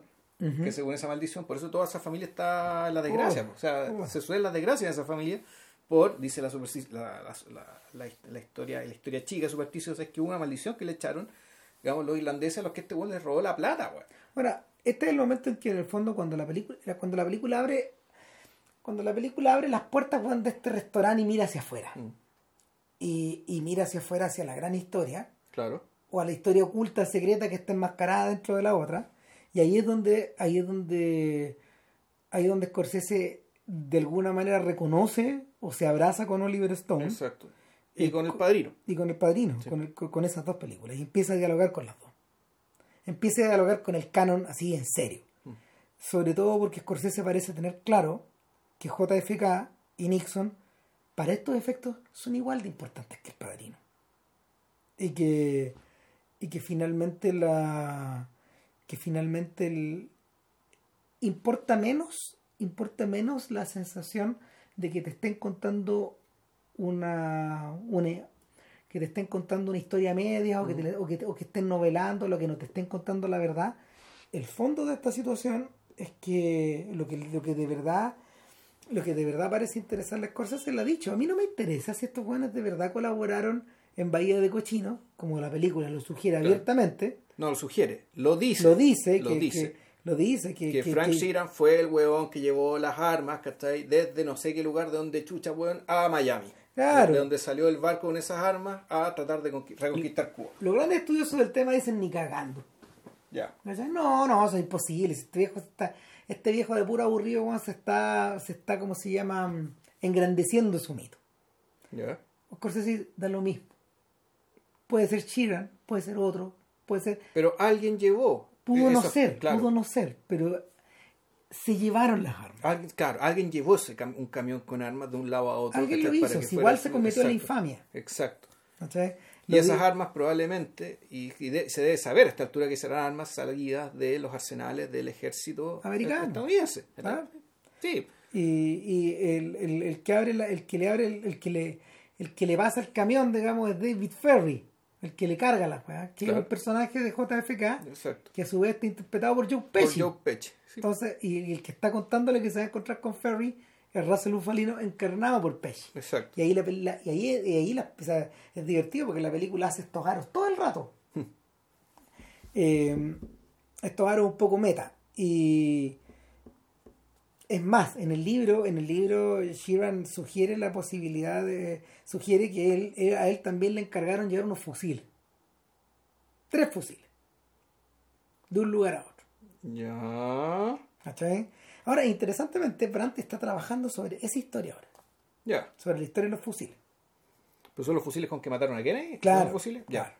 Ah, Entonces Scorsese dice, no me Claro, interesa. ¿y por eso. qué? Bueno, ¿por, Por qué eso no lo metimos. Claro, y esto no lo decimos, eh, bueno, si vieron la película se van a acordar que esto es clave, o sea, es clave no, no, no, para, no para entender la película, sino como clave como elemento histórico, digamos, que uno no, no está del todo seguro, era que la- el, Kennedy ganó porque le prometió a los Sí, mafiosos que iba a reconquistar Cuba. Eso es absolutamente Eso cierto. es cierto. Claro, ¿para qué? Para que ellos volvieran con sus casinos. En el fondo, la, y los grandes perdedores de la revolución cubana, en realidad fueron los mafiosos gringos dueños de los casinos. O sea, de hecho, Kennedy hizo acá algo que con todo, con todo su poder Lyndon Johnson no podía hacer. Que Johnson tenía a Texas y a varios estados en la palma de su mano. Era el maestro del Senado, Claro.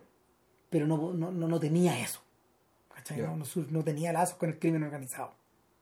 Y, y, y nada, pues, el- los tipos, los tipos le abren el, los tipos le abren el camino con, con votos truchos, pero a- a- pero como se llama, provisto de que venga un pago. Y ahora el- lo interesante es que, claro, tanto Kennedy como Sam Giancana tuvieron la misma amante. Claro. Y eso está comprobado. Si también era una, era una, era una actriz que era una actriz, una cantante que era, que era conocida de Sinatra. Sinatra se la presentó a Kennedy. Eh, conspicuamente Sinatra es un personaje que nunca aparece mencionado en esta película. Exacto. Y que debiera estar. Por todas las conexiones. Claro, debería estar. De hecho, Claro. el Sinatra hizo campaña por Kennedy. Mm. Le, le hizo la canción, pues esta canción que aparece en el documental. sí, High con- Hopes. High Hopes, Adaptó exacto. High Hopes para, para, para, para Kennedy. Para la campaña de Kennedy, ¿cachai? Probablemente instancias de Sam Giancana. Sí. O sea, que le dijo. Bueno, inflanos esta weá, weón. Tenéis que, tenéis que ayudarnos a esta weá. No, claro, además que era íntimo amigo del cuñado de Kennedy, Peter Lawford. Exacto. Claro. Entonces, no, no lo mencionan, pero bueno, está ahí. Eh, ahora, el, una vez que ya tenía introducido eso, en el fondo eh, la película empieza, em- Jimmy empieza a evitar la película a sus anchas. Claro. Y, y Scorsese extraordinariamente deja, lo deja hacer a este weón. ¿Cachai? Y es un personaje, es un personaje que llena la pantalla, weón. Yo creo que Pacino, weón, de haber estado, de haber estado tan a sus anchas, weón, en la weá, como, como pocas veces lo he visto, weón. El, además trabajando, no sé, po, con un material a todo chancho, po, porque ¿qué es lo que se establece acá? Primero que nada se establece que eh, tal como tal como Russell, pero tal como como Shivan tiene una alianza, una, una, una afinidad instintiva o íntima con y automática con Russell, también tiene, la, también la tiene con una persona tan distinta, el antónimo, Exacto. Antónimo absoluto. claro, con Hoffa. El momento Pero en es que por la misma razón. Porque Hoffa también, como es inteligente y local, este weón es leal como un perro. sí, Es, una- es como el prototipo del irlandés también. Que el irlandés no es tan inteligente como el judío, pero es inteligente. ¿cachai? Suelen ser inteligentes, ¿cachai? suficientemente inteligentes, ¿cachai? pero tienen esta cuestión firme, ¿cachai? sólida. ¿cachai? Claro, como Leal, una roca. Como una piedra, weón. Claro. Que, que es puta, no sé, pues, pasando al, al- al mito, al, al- a los estereotipos. eh, Mike Wazowski y J.P. Sullivan. En, Claro. ¿Cachai? En Monster Inc. ¿cachai? Este J.P. Sullivan es el irlandés típico. Un tremendo pescado, ¿cachai? Grandote, ¿cachai? un, un gorila. un gorila, pero al mismo tiempo inteligente, con sentido común, ¿cachai? Capacidad ca- ca- eh, rápido, rápido para actuar, Ah. no muy bueno para hablar, ¿cachai? Wazowski tiene, tiene el, el- Todas esas habilidades. Tiene todas las habilidades, el judío. ¿cachai? Y este weón es también la lealtad del perro, ¿cachai? Ahí, pum. Eh, Entonces, puta, Jofa lo cala y básicamente con la misma, el, visto de otra manera, el- con la misma dinámica del ascenso, ¿cachai? Aquí se produce, pero también, es más que un ascenso, aquí en realidad lo que se produce es el acercamiento. sí, además que El, el acercamiento ya afectivo. Además que Hoffa le provee a Sheeran algo que Bufalino nunca le va a poder proveer dentro de la mafia, que es estar desde dentro. Mm. ¿Por qué razón? Porque en el fondo desde el principio eh, Hoffa cuando, cuando, cuando, no sé, cuando tienen la llamada telefónica le dice, I heard you've been houses. Sí. And I do, sí, yes, I am, but- and I do my own carpent- carpentry too. Sí. ¿Cachai? O sea, pinto la casa, mato hueones, Claro. pero también hago mi propia carpintería, es decir, me hago cargo de todo, de- Claro. hago el servicio completo. Eh, pero el, el rollo es que eh, Bufalino nunca va a poder hacer de su ahijado un made man, un, un hombre interno, alguien de la cosa nostra ¿Por qué? Porque no es italiano. no es italiano. En cambio, eh, Jofa desde el principio en esa llamada le dice, creo, he escuchado también que tú eres un hermano. Sí, po. un teamster, un camionero. Claro, tú eres un hermano de nosotros. Sí. Entonces le dice, sí, es verdad, señor Jofa. Y claro, en el fondo, este bueno empieza a crecer dentro de la organización en calidad de hermano, Exacto. hasta el punto de que Jofa lo convierte en el director de uno de los locals, de, uno de, los- de- de una de estas asociaciones, el presidente. Claro. Y, y para eso tenías que venir apadrinado, tenías que ser conocido, tenías que de alguna forma con- convertirte en un padrino. Mm. Y, y el Claro, y cuando llega a su puesto, lo primero que le ofrecen un sobre con plata, po. al tiro, Al tiro, al tiro. O sea, no dijo ni hola, weón, aquí tiene su sobre. Este weón, como ya viene sobrado, viene con un harto respaldo. no, No, no, no, No. Entonces, todo, todo lo que tenía que ver con todo lo que tenía que ver con los Teamsters en el fondo estaba a la luz y era, era, era legal. Exacto. En, en la, en, en la, mm, ¿cómo se llama? En la, en la vida de Sheeran.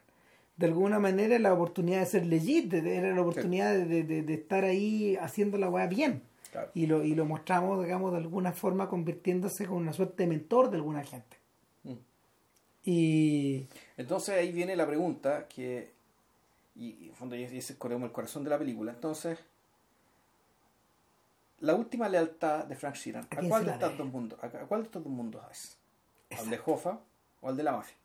exacto. Entonces, porque claro, él, él, él- llega llega un momento en que finalmente Hoffa se come la película. Y no solo Hoffa se come la película, sino que el, el segundo de Hoffa empieza a tomar más importancia. Los rivales de Hoffa empiezan a volverse importantes.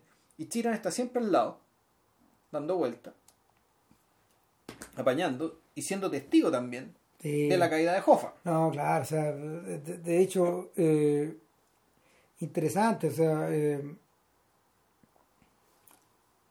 ofrece, Sheeran le ofrece una perspectiva íntima Claro. a Hoffa de, de- de reflejar sus propios pensamientos, pues, weón. es como si lo usara de espejo, Exacto. literalmente de un espejo, Sí, pues. para que, pa- pa- para, para que le devuelva la, de- la verdad, Mm. en el fondo. Entonces le dice, puta, cuando, cuando presenta a Fitz, al, a, Fitzsimmons, que, que el sucesor, Claro, el delfín, digamos. Claro, eh, puta, no parece muy brillante Fitz. O sea, me parece más bien un buen que juega golf. Claro. Esto es que juega golf. No, no- está medio echado. no es suficientemente agudo, weón, puta. Bueno, y eso es lo que tú quieres de un segundo gordo. Claro. Dice Hoffa. Claro, por eso en supuesto que queráis estar para siempre, pero como el fin no te sirve. No, ¿cachai? No, y es que no me gusta el enanito, no, The Little Guy. The Little Guy. Pues, The Little Guy, eh, puta, es una de las grandes actuaciones de la película. Oh, The Little Guy. Claro, y es Tony Pro. Tony Pro, Tony Provenzano, todo el mundo lo conoce como Tony, Tony Pro, que está interpretado por Stephen Graham.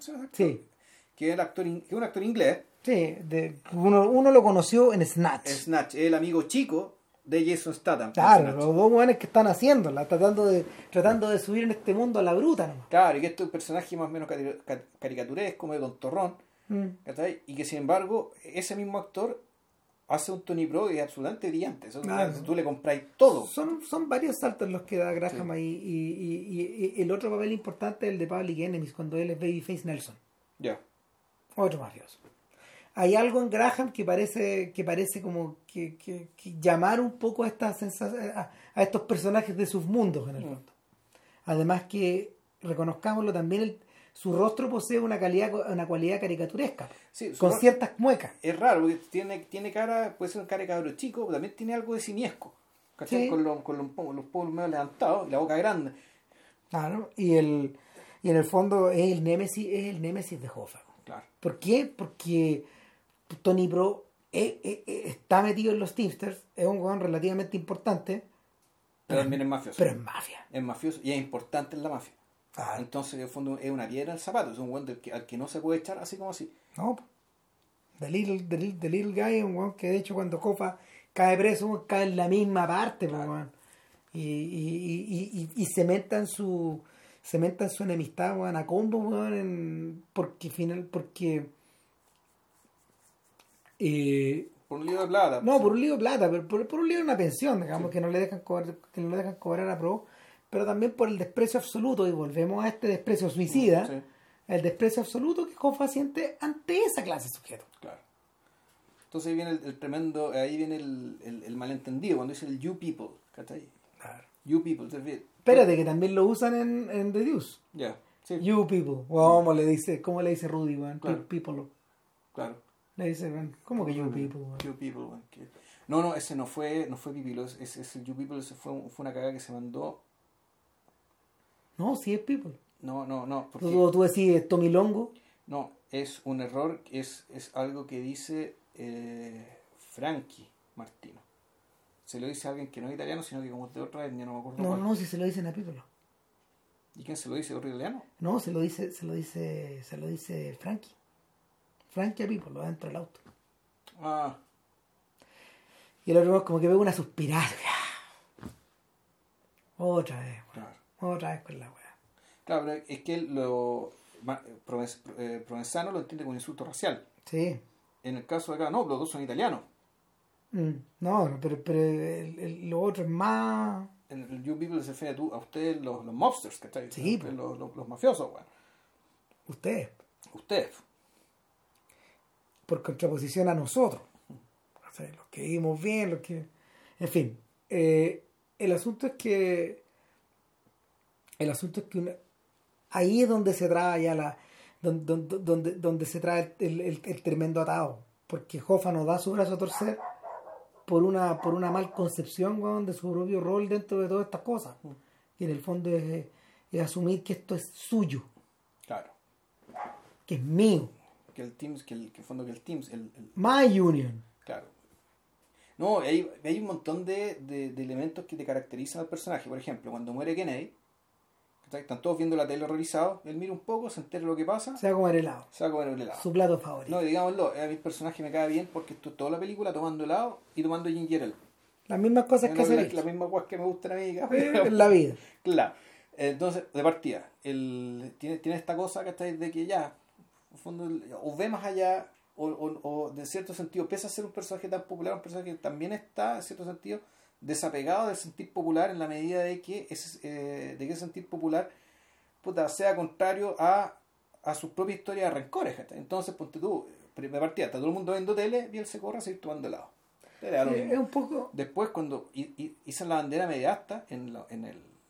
En el ¿Cómo se llama esto? En Washington, en, el en- sindicato. en- en la sede del en sindicato. la sede del sindicato, el loco sube Y la baja, y la, y la tira y para la tira arriba. para arriba, ¿cachai? Así que no hay ninguna razón para tener la bandera mediasta Claro. por este concha Bueno, su ¿y madre. ¿cuáles, son, qué- ¿Cuáles son sus sentimientos acerca de la muerte de Kennedy? Bueno, Bobby Va a ser un abogado más de nuevo. es un abogado más claro.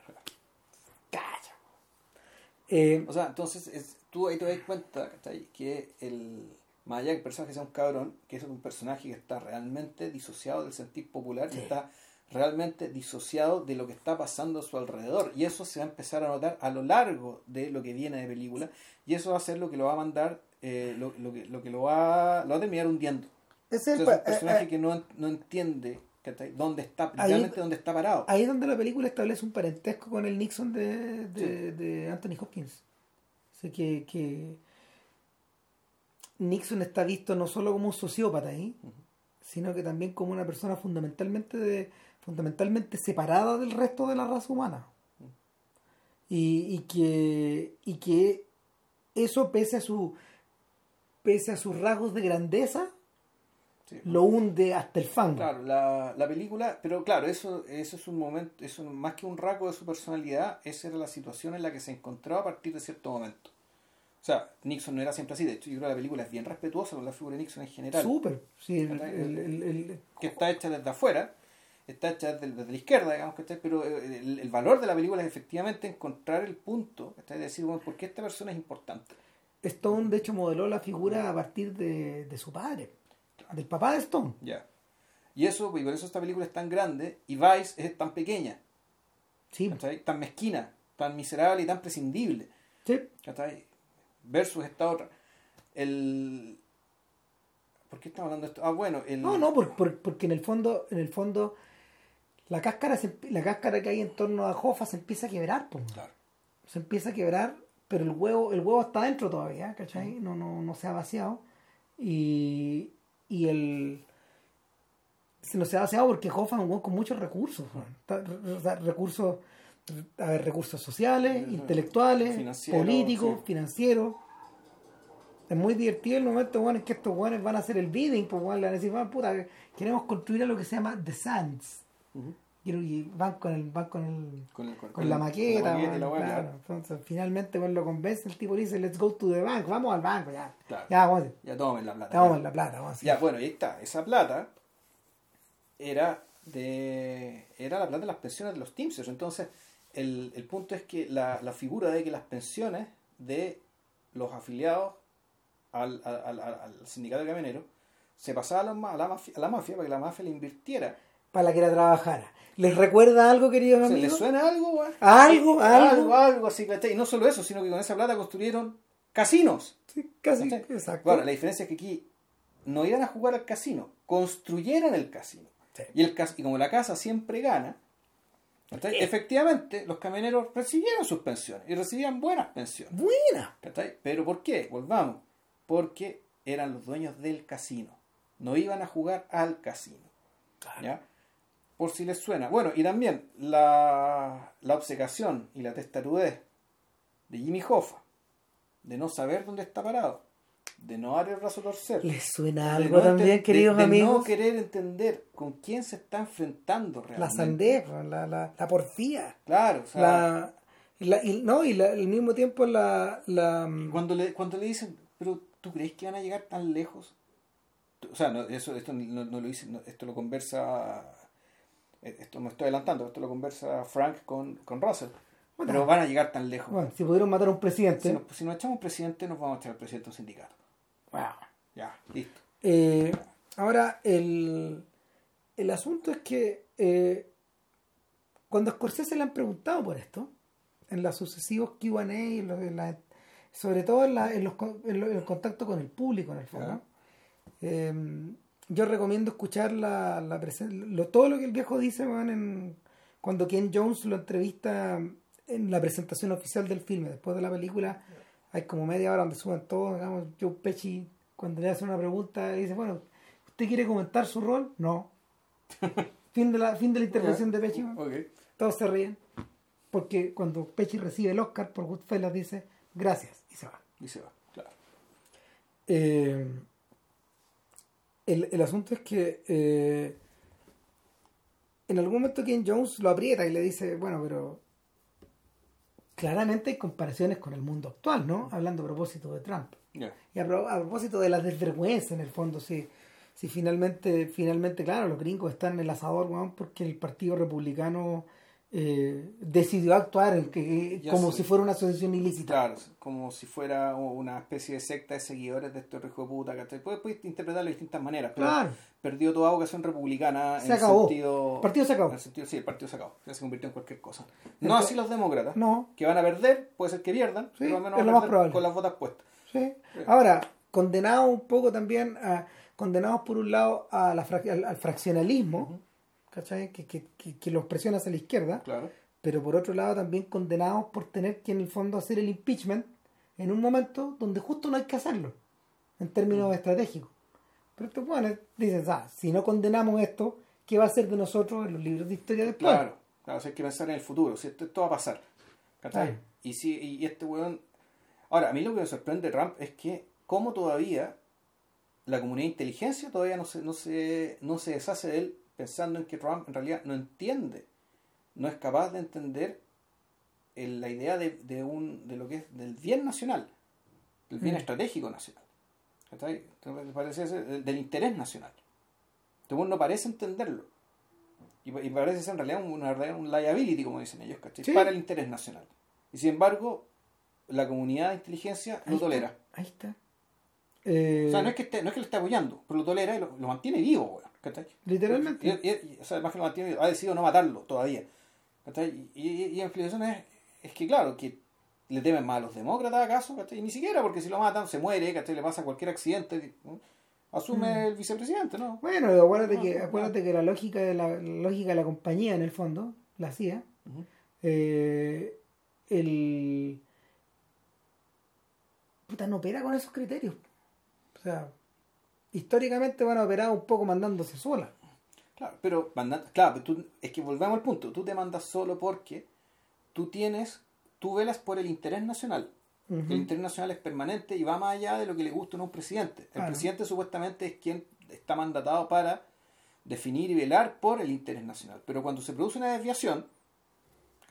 Puta, tú puedes decirse es que este presidente no lo va a pitear porque algo más importante que la presidencia. Que volvemos, es el interés nacional. Trump es un tipo que derechamente va contra el interés nacional. el parece o sea, la la lectura o sea Sc- Scorsese de hecho no ha, Scor- es- Scorsese de hecho alenta la lectura política de de The Irishman en, en el sentido de que llega un punto en que la discusión no es acerca de la, del carisma de un sujeto no es acerca de mm, los beneficios que el sujeto reporta no es acerca de sus fallas eh, de, de carácter ni de sus ambiciones eh, en último término es acerca del poder nomás. y, y de no de aferrarse al poder, de no querer dejarlo, de sacrificar de sacrificar lo absoluto por el poder, al final no es por plata esta. Claro. Ahora, eso, eso te da cuenta de que en realidad el poder Jofa nunca lo tuvo. No, El poder siempre estuvo en manos, de en los este caso, de los mafiosos.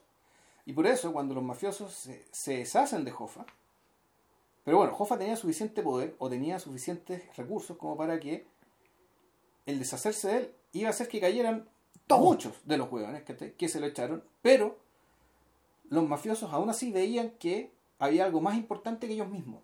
Sí. Y eso es lo que los distingue de Jofa, además. es interesante eso, que, el, el- que en, en el fondo el, el- el sindicato la creación de Jofa en realidad era una gran perversión. ¿Por qué? Porque el sindicato supuestamente estamos todos juntos para lograr interés común y a esta, esta altura Jofa lo había capturado completamente para sí como una extensión de su propia persona. Exacto. Es era- decir, Jofa era- estaba matando el sindicato, pero eso a los mafiosos no les importa. Los mafiosos sí tenían este espíritu de cuerpo, es decir, nos vamos todos a la gana, ¿cachai? pero la plata de la mafia ¿cachai? no se toca. no se toca. ¿cachai? Jofa no la toca. Aun cuando esa plata en realidad era de Era de los otros, no, claro, era una apropiación, pero, claro. pero, pero dentro de dentro, de- dentro, Dentro ¿cómo de su llama? lógica, esa plata Den- era de ellos. claro, dentro de su lógica, la plata no era plata, era poder. Mm.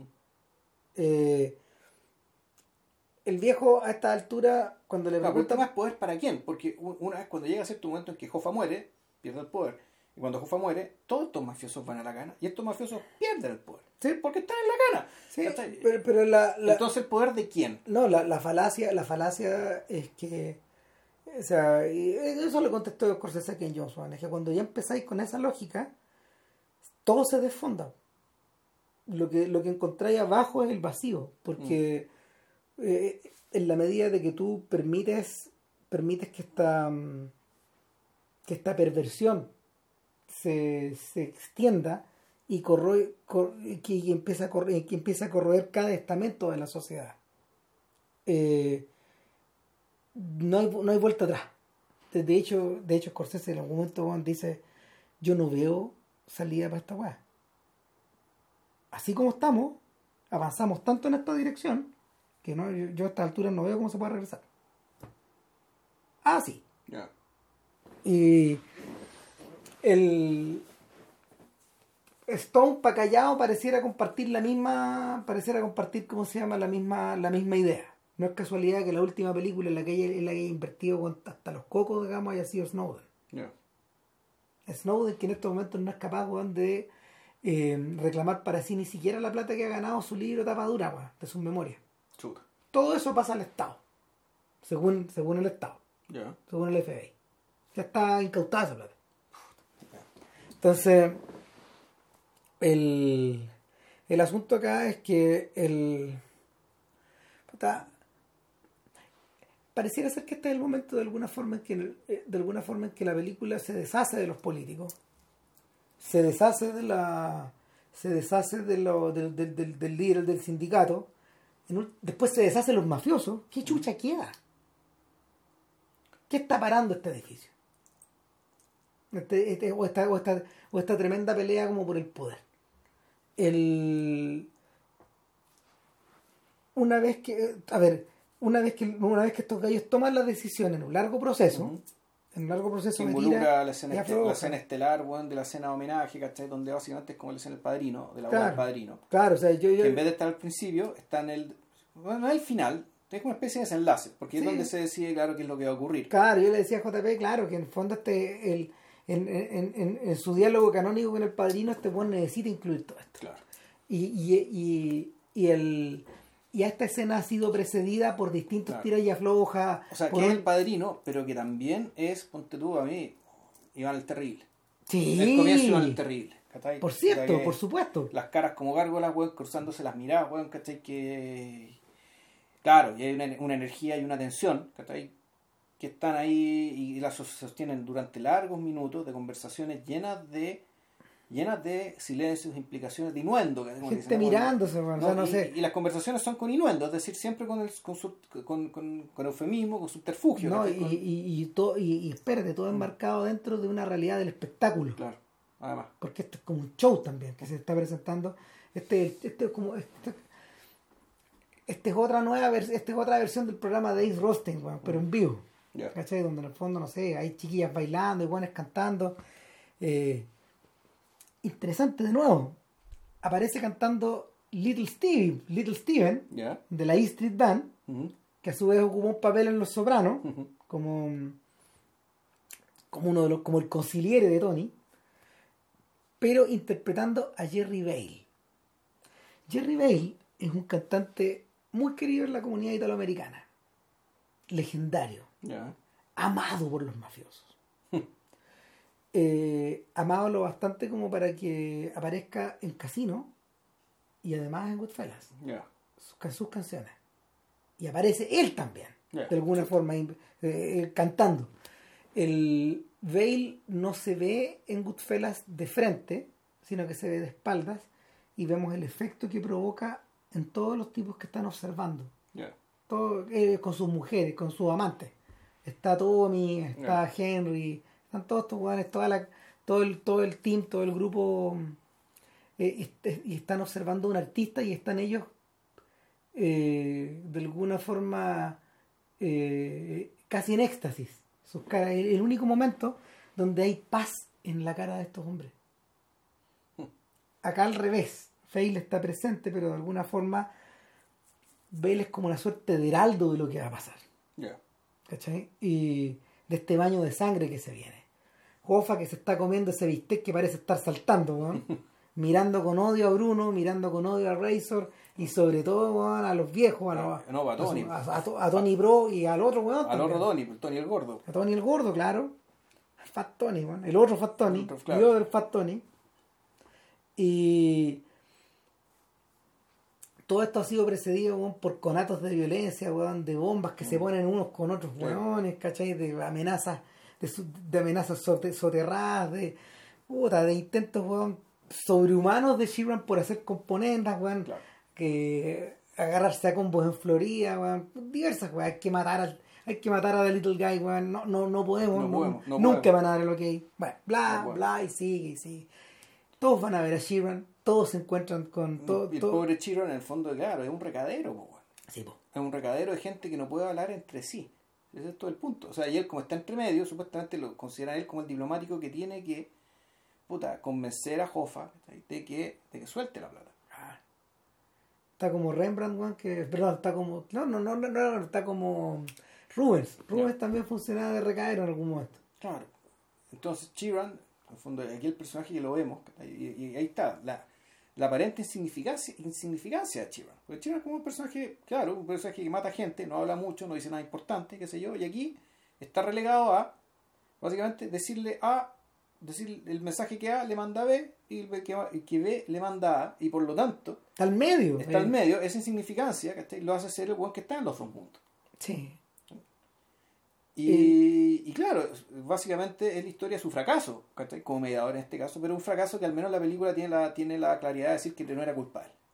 No, sea, está más allá de cualquier solución. No, que, que efectivamente Jofa estaba, se había vuelto loco. Sí. En realidad es- es- era la. Eh, lo, que, lo que queda de Hoffa en esta escena, en el fondo, Hoffa va convirtiéndose en una especie de bolsón vacío, Mm. donde finalmente lo que queda es la pompa nomás, y, y, y, y es bien decidor que sea ese momento en que en el fondo Scorsese el- elige para hacer eco del vals del padrino. Claro, el baile del padrino, pero también es el, vas- el, el baile del perfume de mujer, También, pues. que hizo Pacino eh, haciendo, haciendo el remake de, de Vittorio Gassman. ¿eh? Sí. Una de las cosas importantes que se ha dicho acerca de The Irishman en torno a esto es que eh, ineludiblemente hay una dimensión meta en estos personajes, que en el fondo no solo están encarnando a estas figuras históricas. O a estos o a estos o a, esta, mm, o a estos seres humanos transformados en metáfora del poder, etcétera, sino que al mismo tiempo llevan todo su pasado, su mito actoral en las espaldas Sí, y la relación que nosotros tenemos con ese Y pasado. por eso es tan importante el hecho de que sean, sean tecnológicamente rejuvenecidos, de modo que tú, que es, ese acompañarlos, ¿cachai? En todo su, en su juventud, Tienen que ser ellos. y vejez, tienen que ser ellos mismos. En el fondo que la, que la, que la- la trayectoria de estos, de, de estos personajes es también la carrera de estos O actores. sea, eh, eh, más allá de que encontremos que el sistema funciona o no, Scorsese se refiere a él como un, un work in progress, como una Sí. como la evolución del maquillaje, así habla. Ahora, yo creo que es la única, el único momento en que no se ve tan bien, porque después ya te olvidáis, es al principio. Sí, Es cuando está en rojo y en verde, y en cine, porque fíjate que ya vamos a mostrar la discusión, cómo se ve mejor la película, si en tele o en cine. Eh, en tele, fíjate que no se nota tanto. Y yo creo que está diseñado para, para que se note menos, porque es menos resolución. En cine, en cine la están pasando con resoluciones más altas que las que uno ve acá.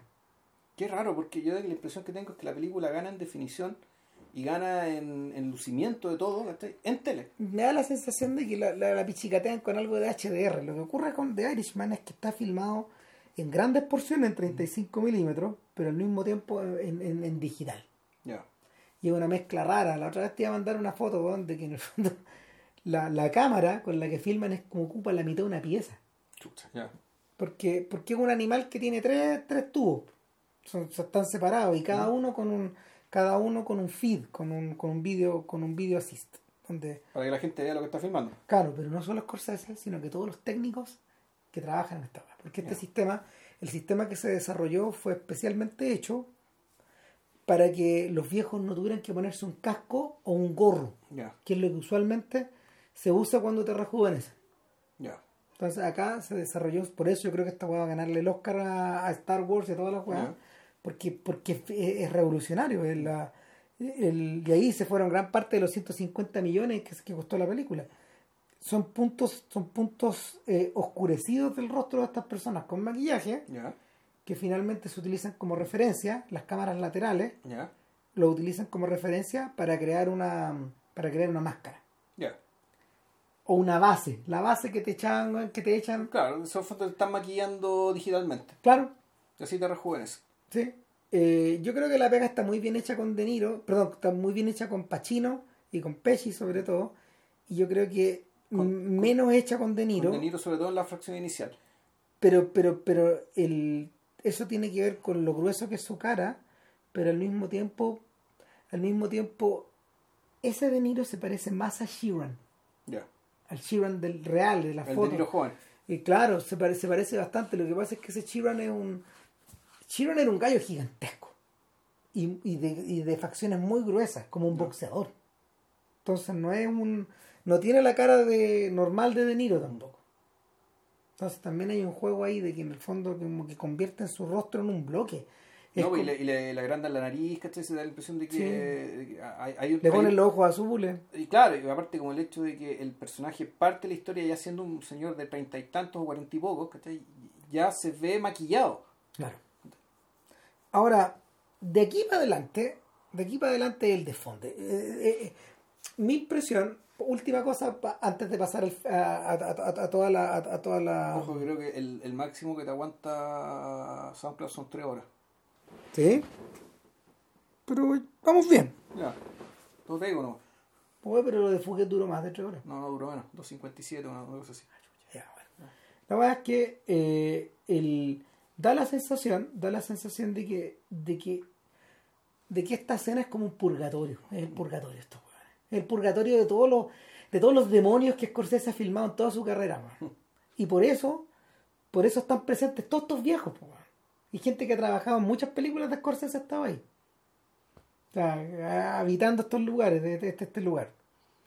Y, y después de después de habitar este purgatorio viene viene ya la viene la debacle o sea eh, y ahí es donde la narrativa B se pilla con la narrativa. C, Mejor dicho, la narrativa C Sí, alcanza sí, sí. La, la- la narrativa B. la narrativa B y, y, y es una que hemos ido viendo paso a Mm. paso una lenta evolución donde en el fondo vemos ya la vejez de estos personajes que están yendo lentamente a Detroit Claro. lentamente al, al matrimonio pero también al encuentro con Hoffa donde se va a poner en la buena con Tony Pro supuestamente Donde supuestamente, claro, está todo hecho para que terminar el, el conflicto.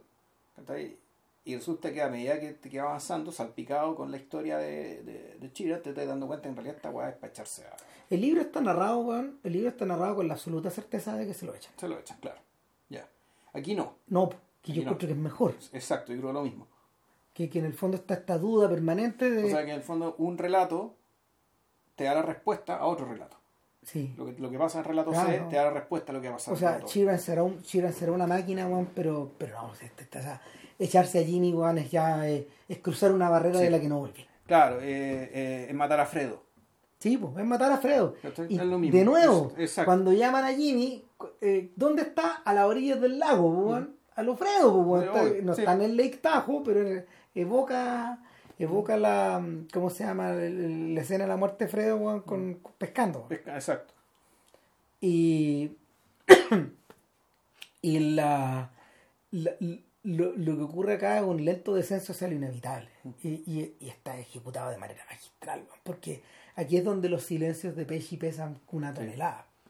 O sea, siendo un personaje que a diferencia del Pechi, el- del Pechi canónico. Este, este Pechi pe- pe- con- contenido, nunca pega un combo, nunca hizo un garabato, pues dirá uno que otro, a lo más, a lo más ni siquiera. Eh, nunca se enoja, siempre está muy cómodo a lo largo de toda la película, y sin embargo, ya cuando llega el momento de que la cosa se pone realmente brava, el personaje se, se resta aún más, Se repliega más. se repliega más, exactamente, y lo hace cada vez más impresionante. Y ese replegarse hace que todo sea absolutamente elocuente y claro, tanto para el personaje como para nosotros, respecto a qué es lo que viene. Claro, en algún momento, en algún momento se repliega, lo habíamos visto cuando, cuando ya eh, Sheeran ejecuta el más famoso de todos sus crímenes, de todos sus asesinatos, que, que es la muerte de Gracie Joe Gallo, Claro. que, que era una figura folclórica, era una suerte como de matón estrella, Héroe- amigo de eh, actores, Héroe local en, héroe local muy Sí. querido. en Brooklyn, ¿no? Eh, no, era en, no era en, en, en la Little Italy. Ah, en Manhattan, ya. Claro, en el fondo Crazy Joe había llegado ahí liquidando a sus propios jefes, weón. Ujú, Claro, es una weá que no se hace. exacto. Pero al mismo tiempo era, muy celebrado y, y- Y era tan carismático que en el fondo se la aguantaron, pues. sí, po, insólito. Entonces, de hecho, Crazy Joe muere unos pocos, unos pocos, ¿cómo se llama? Unos pocos meses antes de que, que Scorsese rodara de verdad Mean Streets ahí. Ya. El, el crimen de Crazy Joe Gallo estaba, estaba fresquito en la Y, memoria y de en la el gente. mismo, en, boli- en boliches más o menos donde similares, pasó, claro.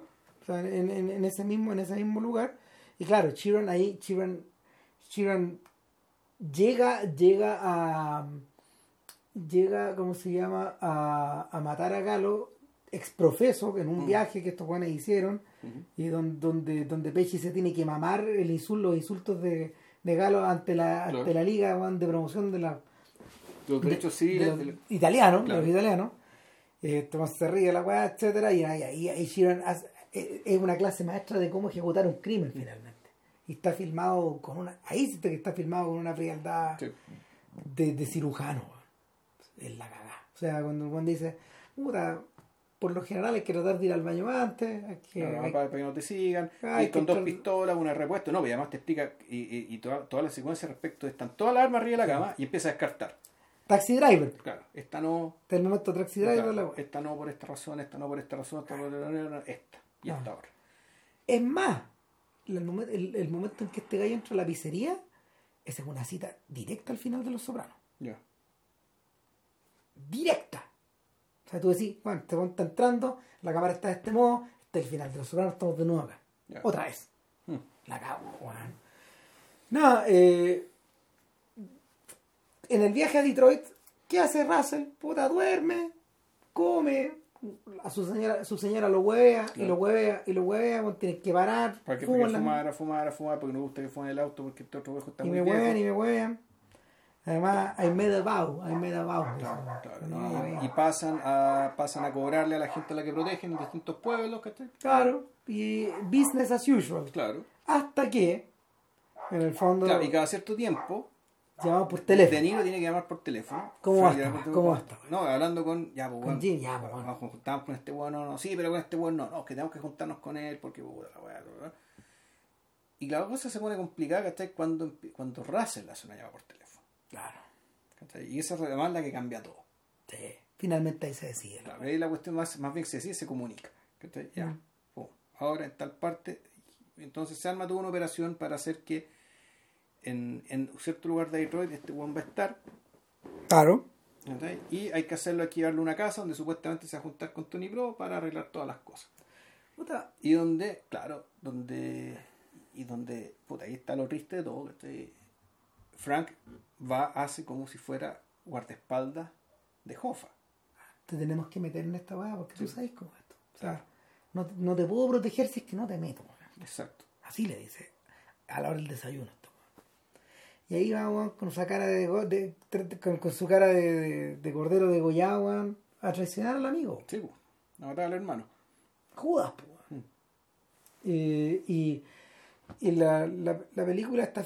A ver, no te diré que está filmada de manera litúrgica porque no lo está. No, no es litúrgico. Es más bien muy mecánico. Muy mecánico. Muy, repe- muy repetitivo respecto a los tiempos de la Sí. ida, lo que es la ida y la vuelta simétrico respecto, a, respecto de ciertos hitos.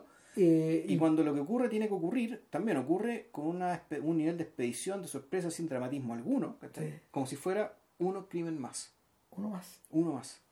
Entonces, es una cuestión que también te sorprende mucho, porque una, una película más incompetente o más, más tal cliché, puta, la habría, esto- habría cargado esto ¿cachai? con algún tipo de recurso. ¿Sabes cuál es la señal? Nada.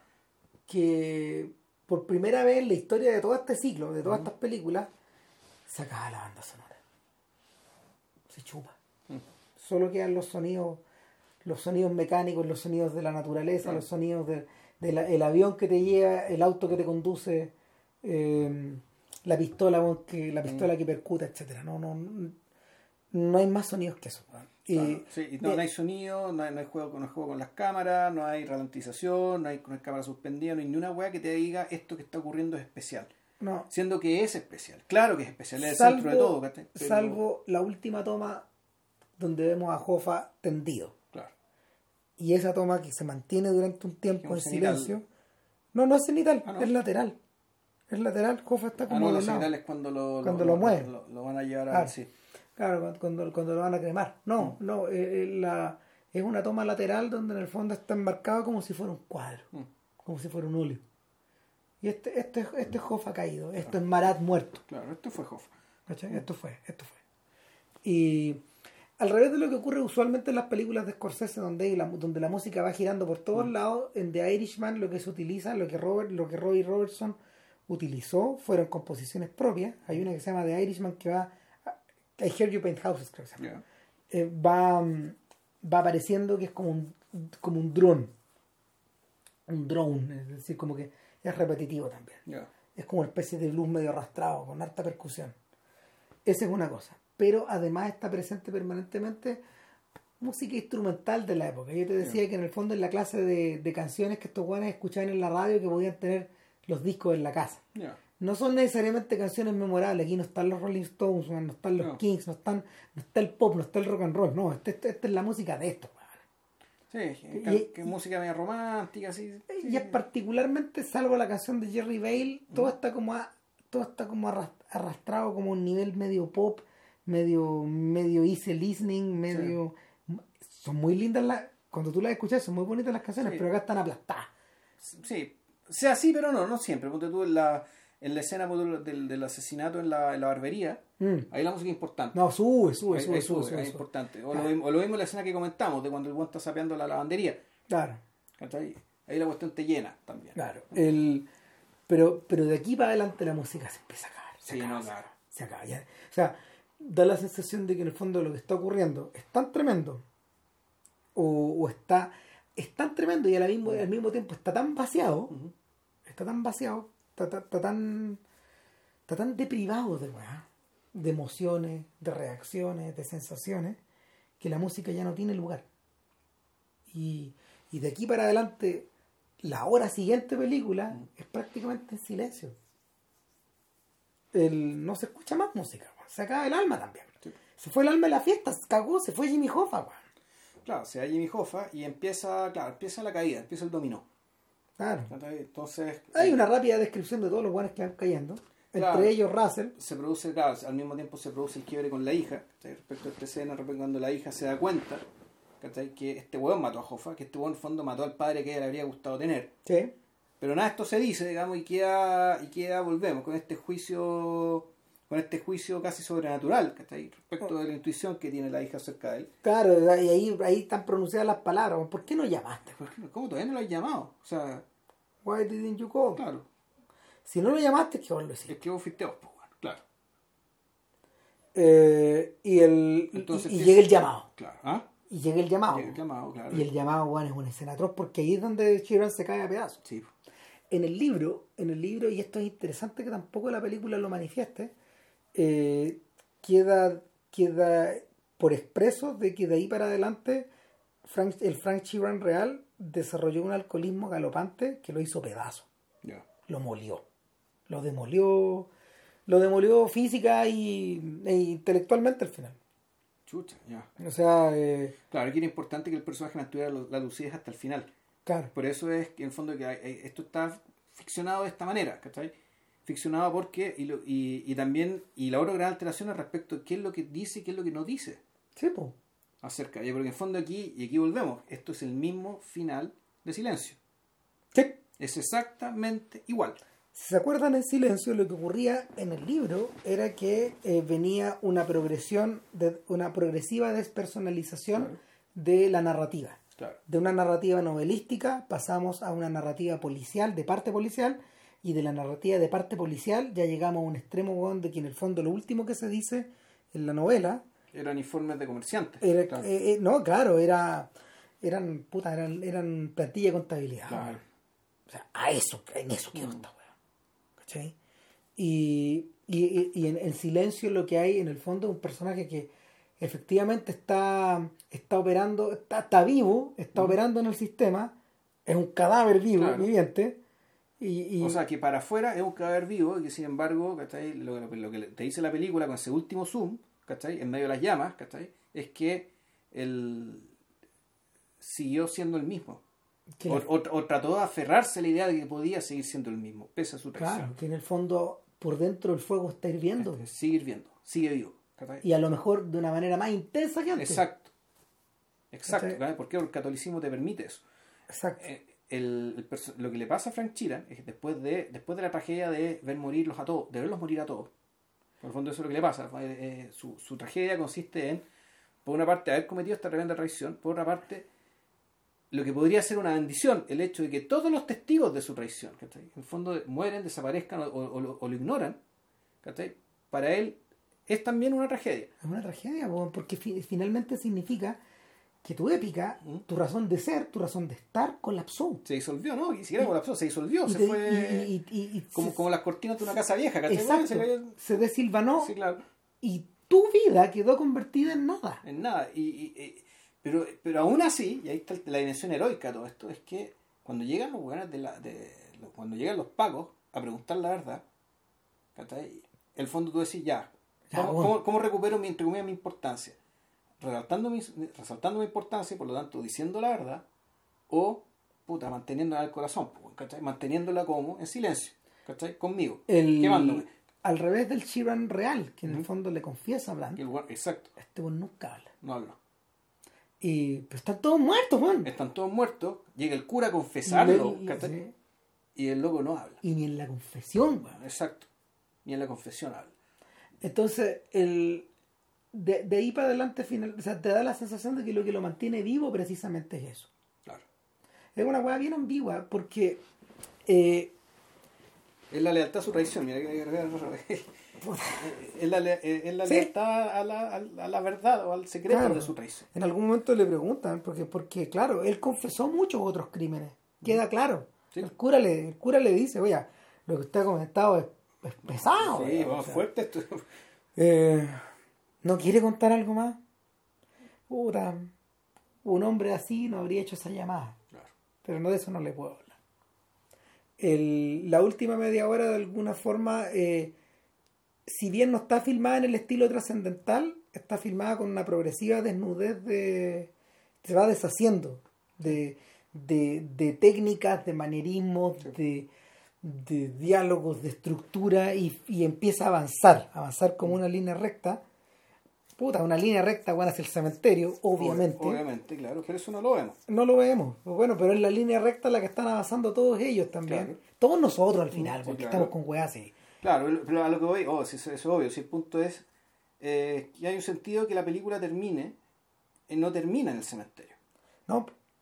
Sino que termina en.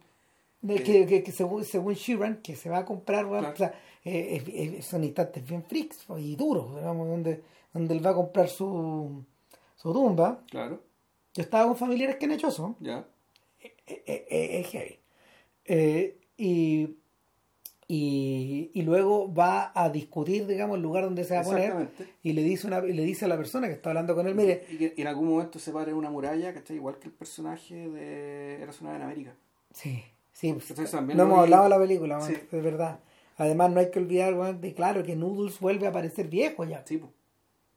De que Noodles es Noodles mucho rato. Mm. Y, y de que, claro, esa es la otra película con la que, con la que Scorsese sabe que está dialogando. Que en el fondo el, eh, una de las atrocidades, y lo comentamos en el podcast de Eras una vez en América, una de las atrocidades de, de, de, de- esta última narrativa de León es que la historia colapsa sobre sí misma. De que, de que aunque no se cuente, aunque no se cuente esta tragedia, aunque no se aclare esta traición, Noodles es testigo, weón, de que finalmente, weón, este, este- este compañero de, de andanzas que final que se convirtió en un senador, en un buen muy influyente, que limpió toda su operación y que de alguna manera los mandó al diablo a todos, eh, ese weón se convierte en, en carne basurero. Y, y, y más nada. Ya no, no, no. La película después de eso ya no puede seguir, weón. Eh, el contemplando contemplando el lugar donde un día va a estar o sea eh, eh, el Sheeran le dice a la mujer no me gusta la cremación Es muy- es final. That- this is too final, This is too final, final, claro, final, demasiado sí. definitivo y tampoco me gusta estar abajo bajo tierra porque también es muy definitivo ahora si uno está en una pared con tu nombre al lado de otras personas estás como en un edificio Claro. no es tan definitivo Es como si estuvieras vivo. Es parte. en parte, claro. Y, y da la sensación de que es una suerte como de, de compromiso, de consuelo, pero también es como de, es una especie de, de monumento a ti mismo también. Porque está tu nombre ahí, Claro. ¿cachai? Y, y la, la mm, finalmente con lo que Scorsese, De Niro, Pacino, Pesci y toda esa gente combate es con su propia sensación de autoimportancia. Yo creo que lo que lo que lo que hizo pelota De Niro eh, un De Niro hace, hace casi 20 años, bueno, 15, 20 años, bueno, cuando se leyó el libro, lo que, lo que hizo pelota este weón es finalmente esa sensación. De que de que en realidad uno muy Robert De Niro será, pero pero también hay vacío ahí. Después de después de cuando, cuando este weón no esté, va a haber recuerdo, bueno, malo, eh, comprometido a la weá que haya sido, digamos, pero no es, no, no le corresponde a él darse más autoimportancia que la que se tiene que dar.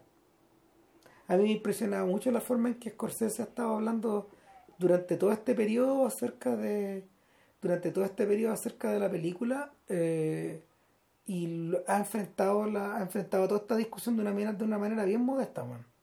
No echándose aires de ninguna wea ahora este weón siempre se ha caracterizado por en su vida adulta por no hacerlo Ya. no no es un weón que se no es un weón que se mande partes ni No, a ver, mira, si este es un weón que está. Scorsese es un tipo que en realidad. El, como es un cinéfilo, que es un cinéfilo. En el fondo lo que le pasa a la gente que estudia, no sé, lo- mi profe de teoría política decía: yo por el hecho de tener que estudiar a. a puta Hobbes, a Maquiavelo, a gente realmente brillante, digamos, tú te das cuenta que eres nada, weón. nada No es este weón que básicamente, ¿qué es lo que hace? uno es una brisa nomás Uno, claro, que, que se ha dedicado su vida también a rescatar grandes obras maestras del cine, a estudiarlos, a difundirlos, ¿cachai? Él sabe que sus películas son buenas, ¿cachai? Que son totalmente muy buenas, ¿cachai? Pero también él sabe que, hay límites para esta que, que dentro, claro, que dentro del gran canon del cine probablemente no esté, no ¿cachai? y No no, esté. Puede ser que pegue en el palo, pero no está a la altura de Orson Welles, no está a la altura De Jean Renoir, de, Renoir- Renoir, de Charlie Chaplin o de Rossellini.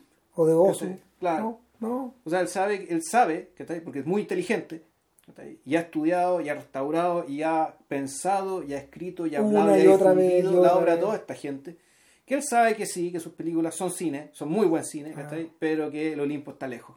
No, o sea, de hecho, o sea, sin ir más allá, pues en el fondo él, él ha dicho pues, que en el fondo lo más probable es que sean Casabets y Kubrick.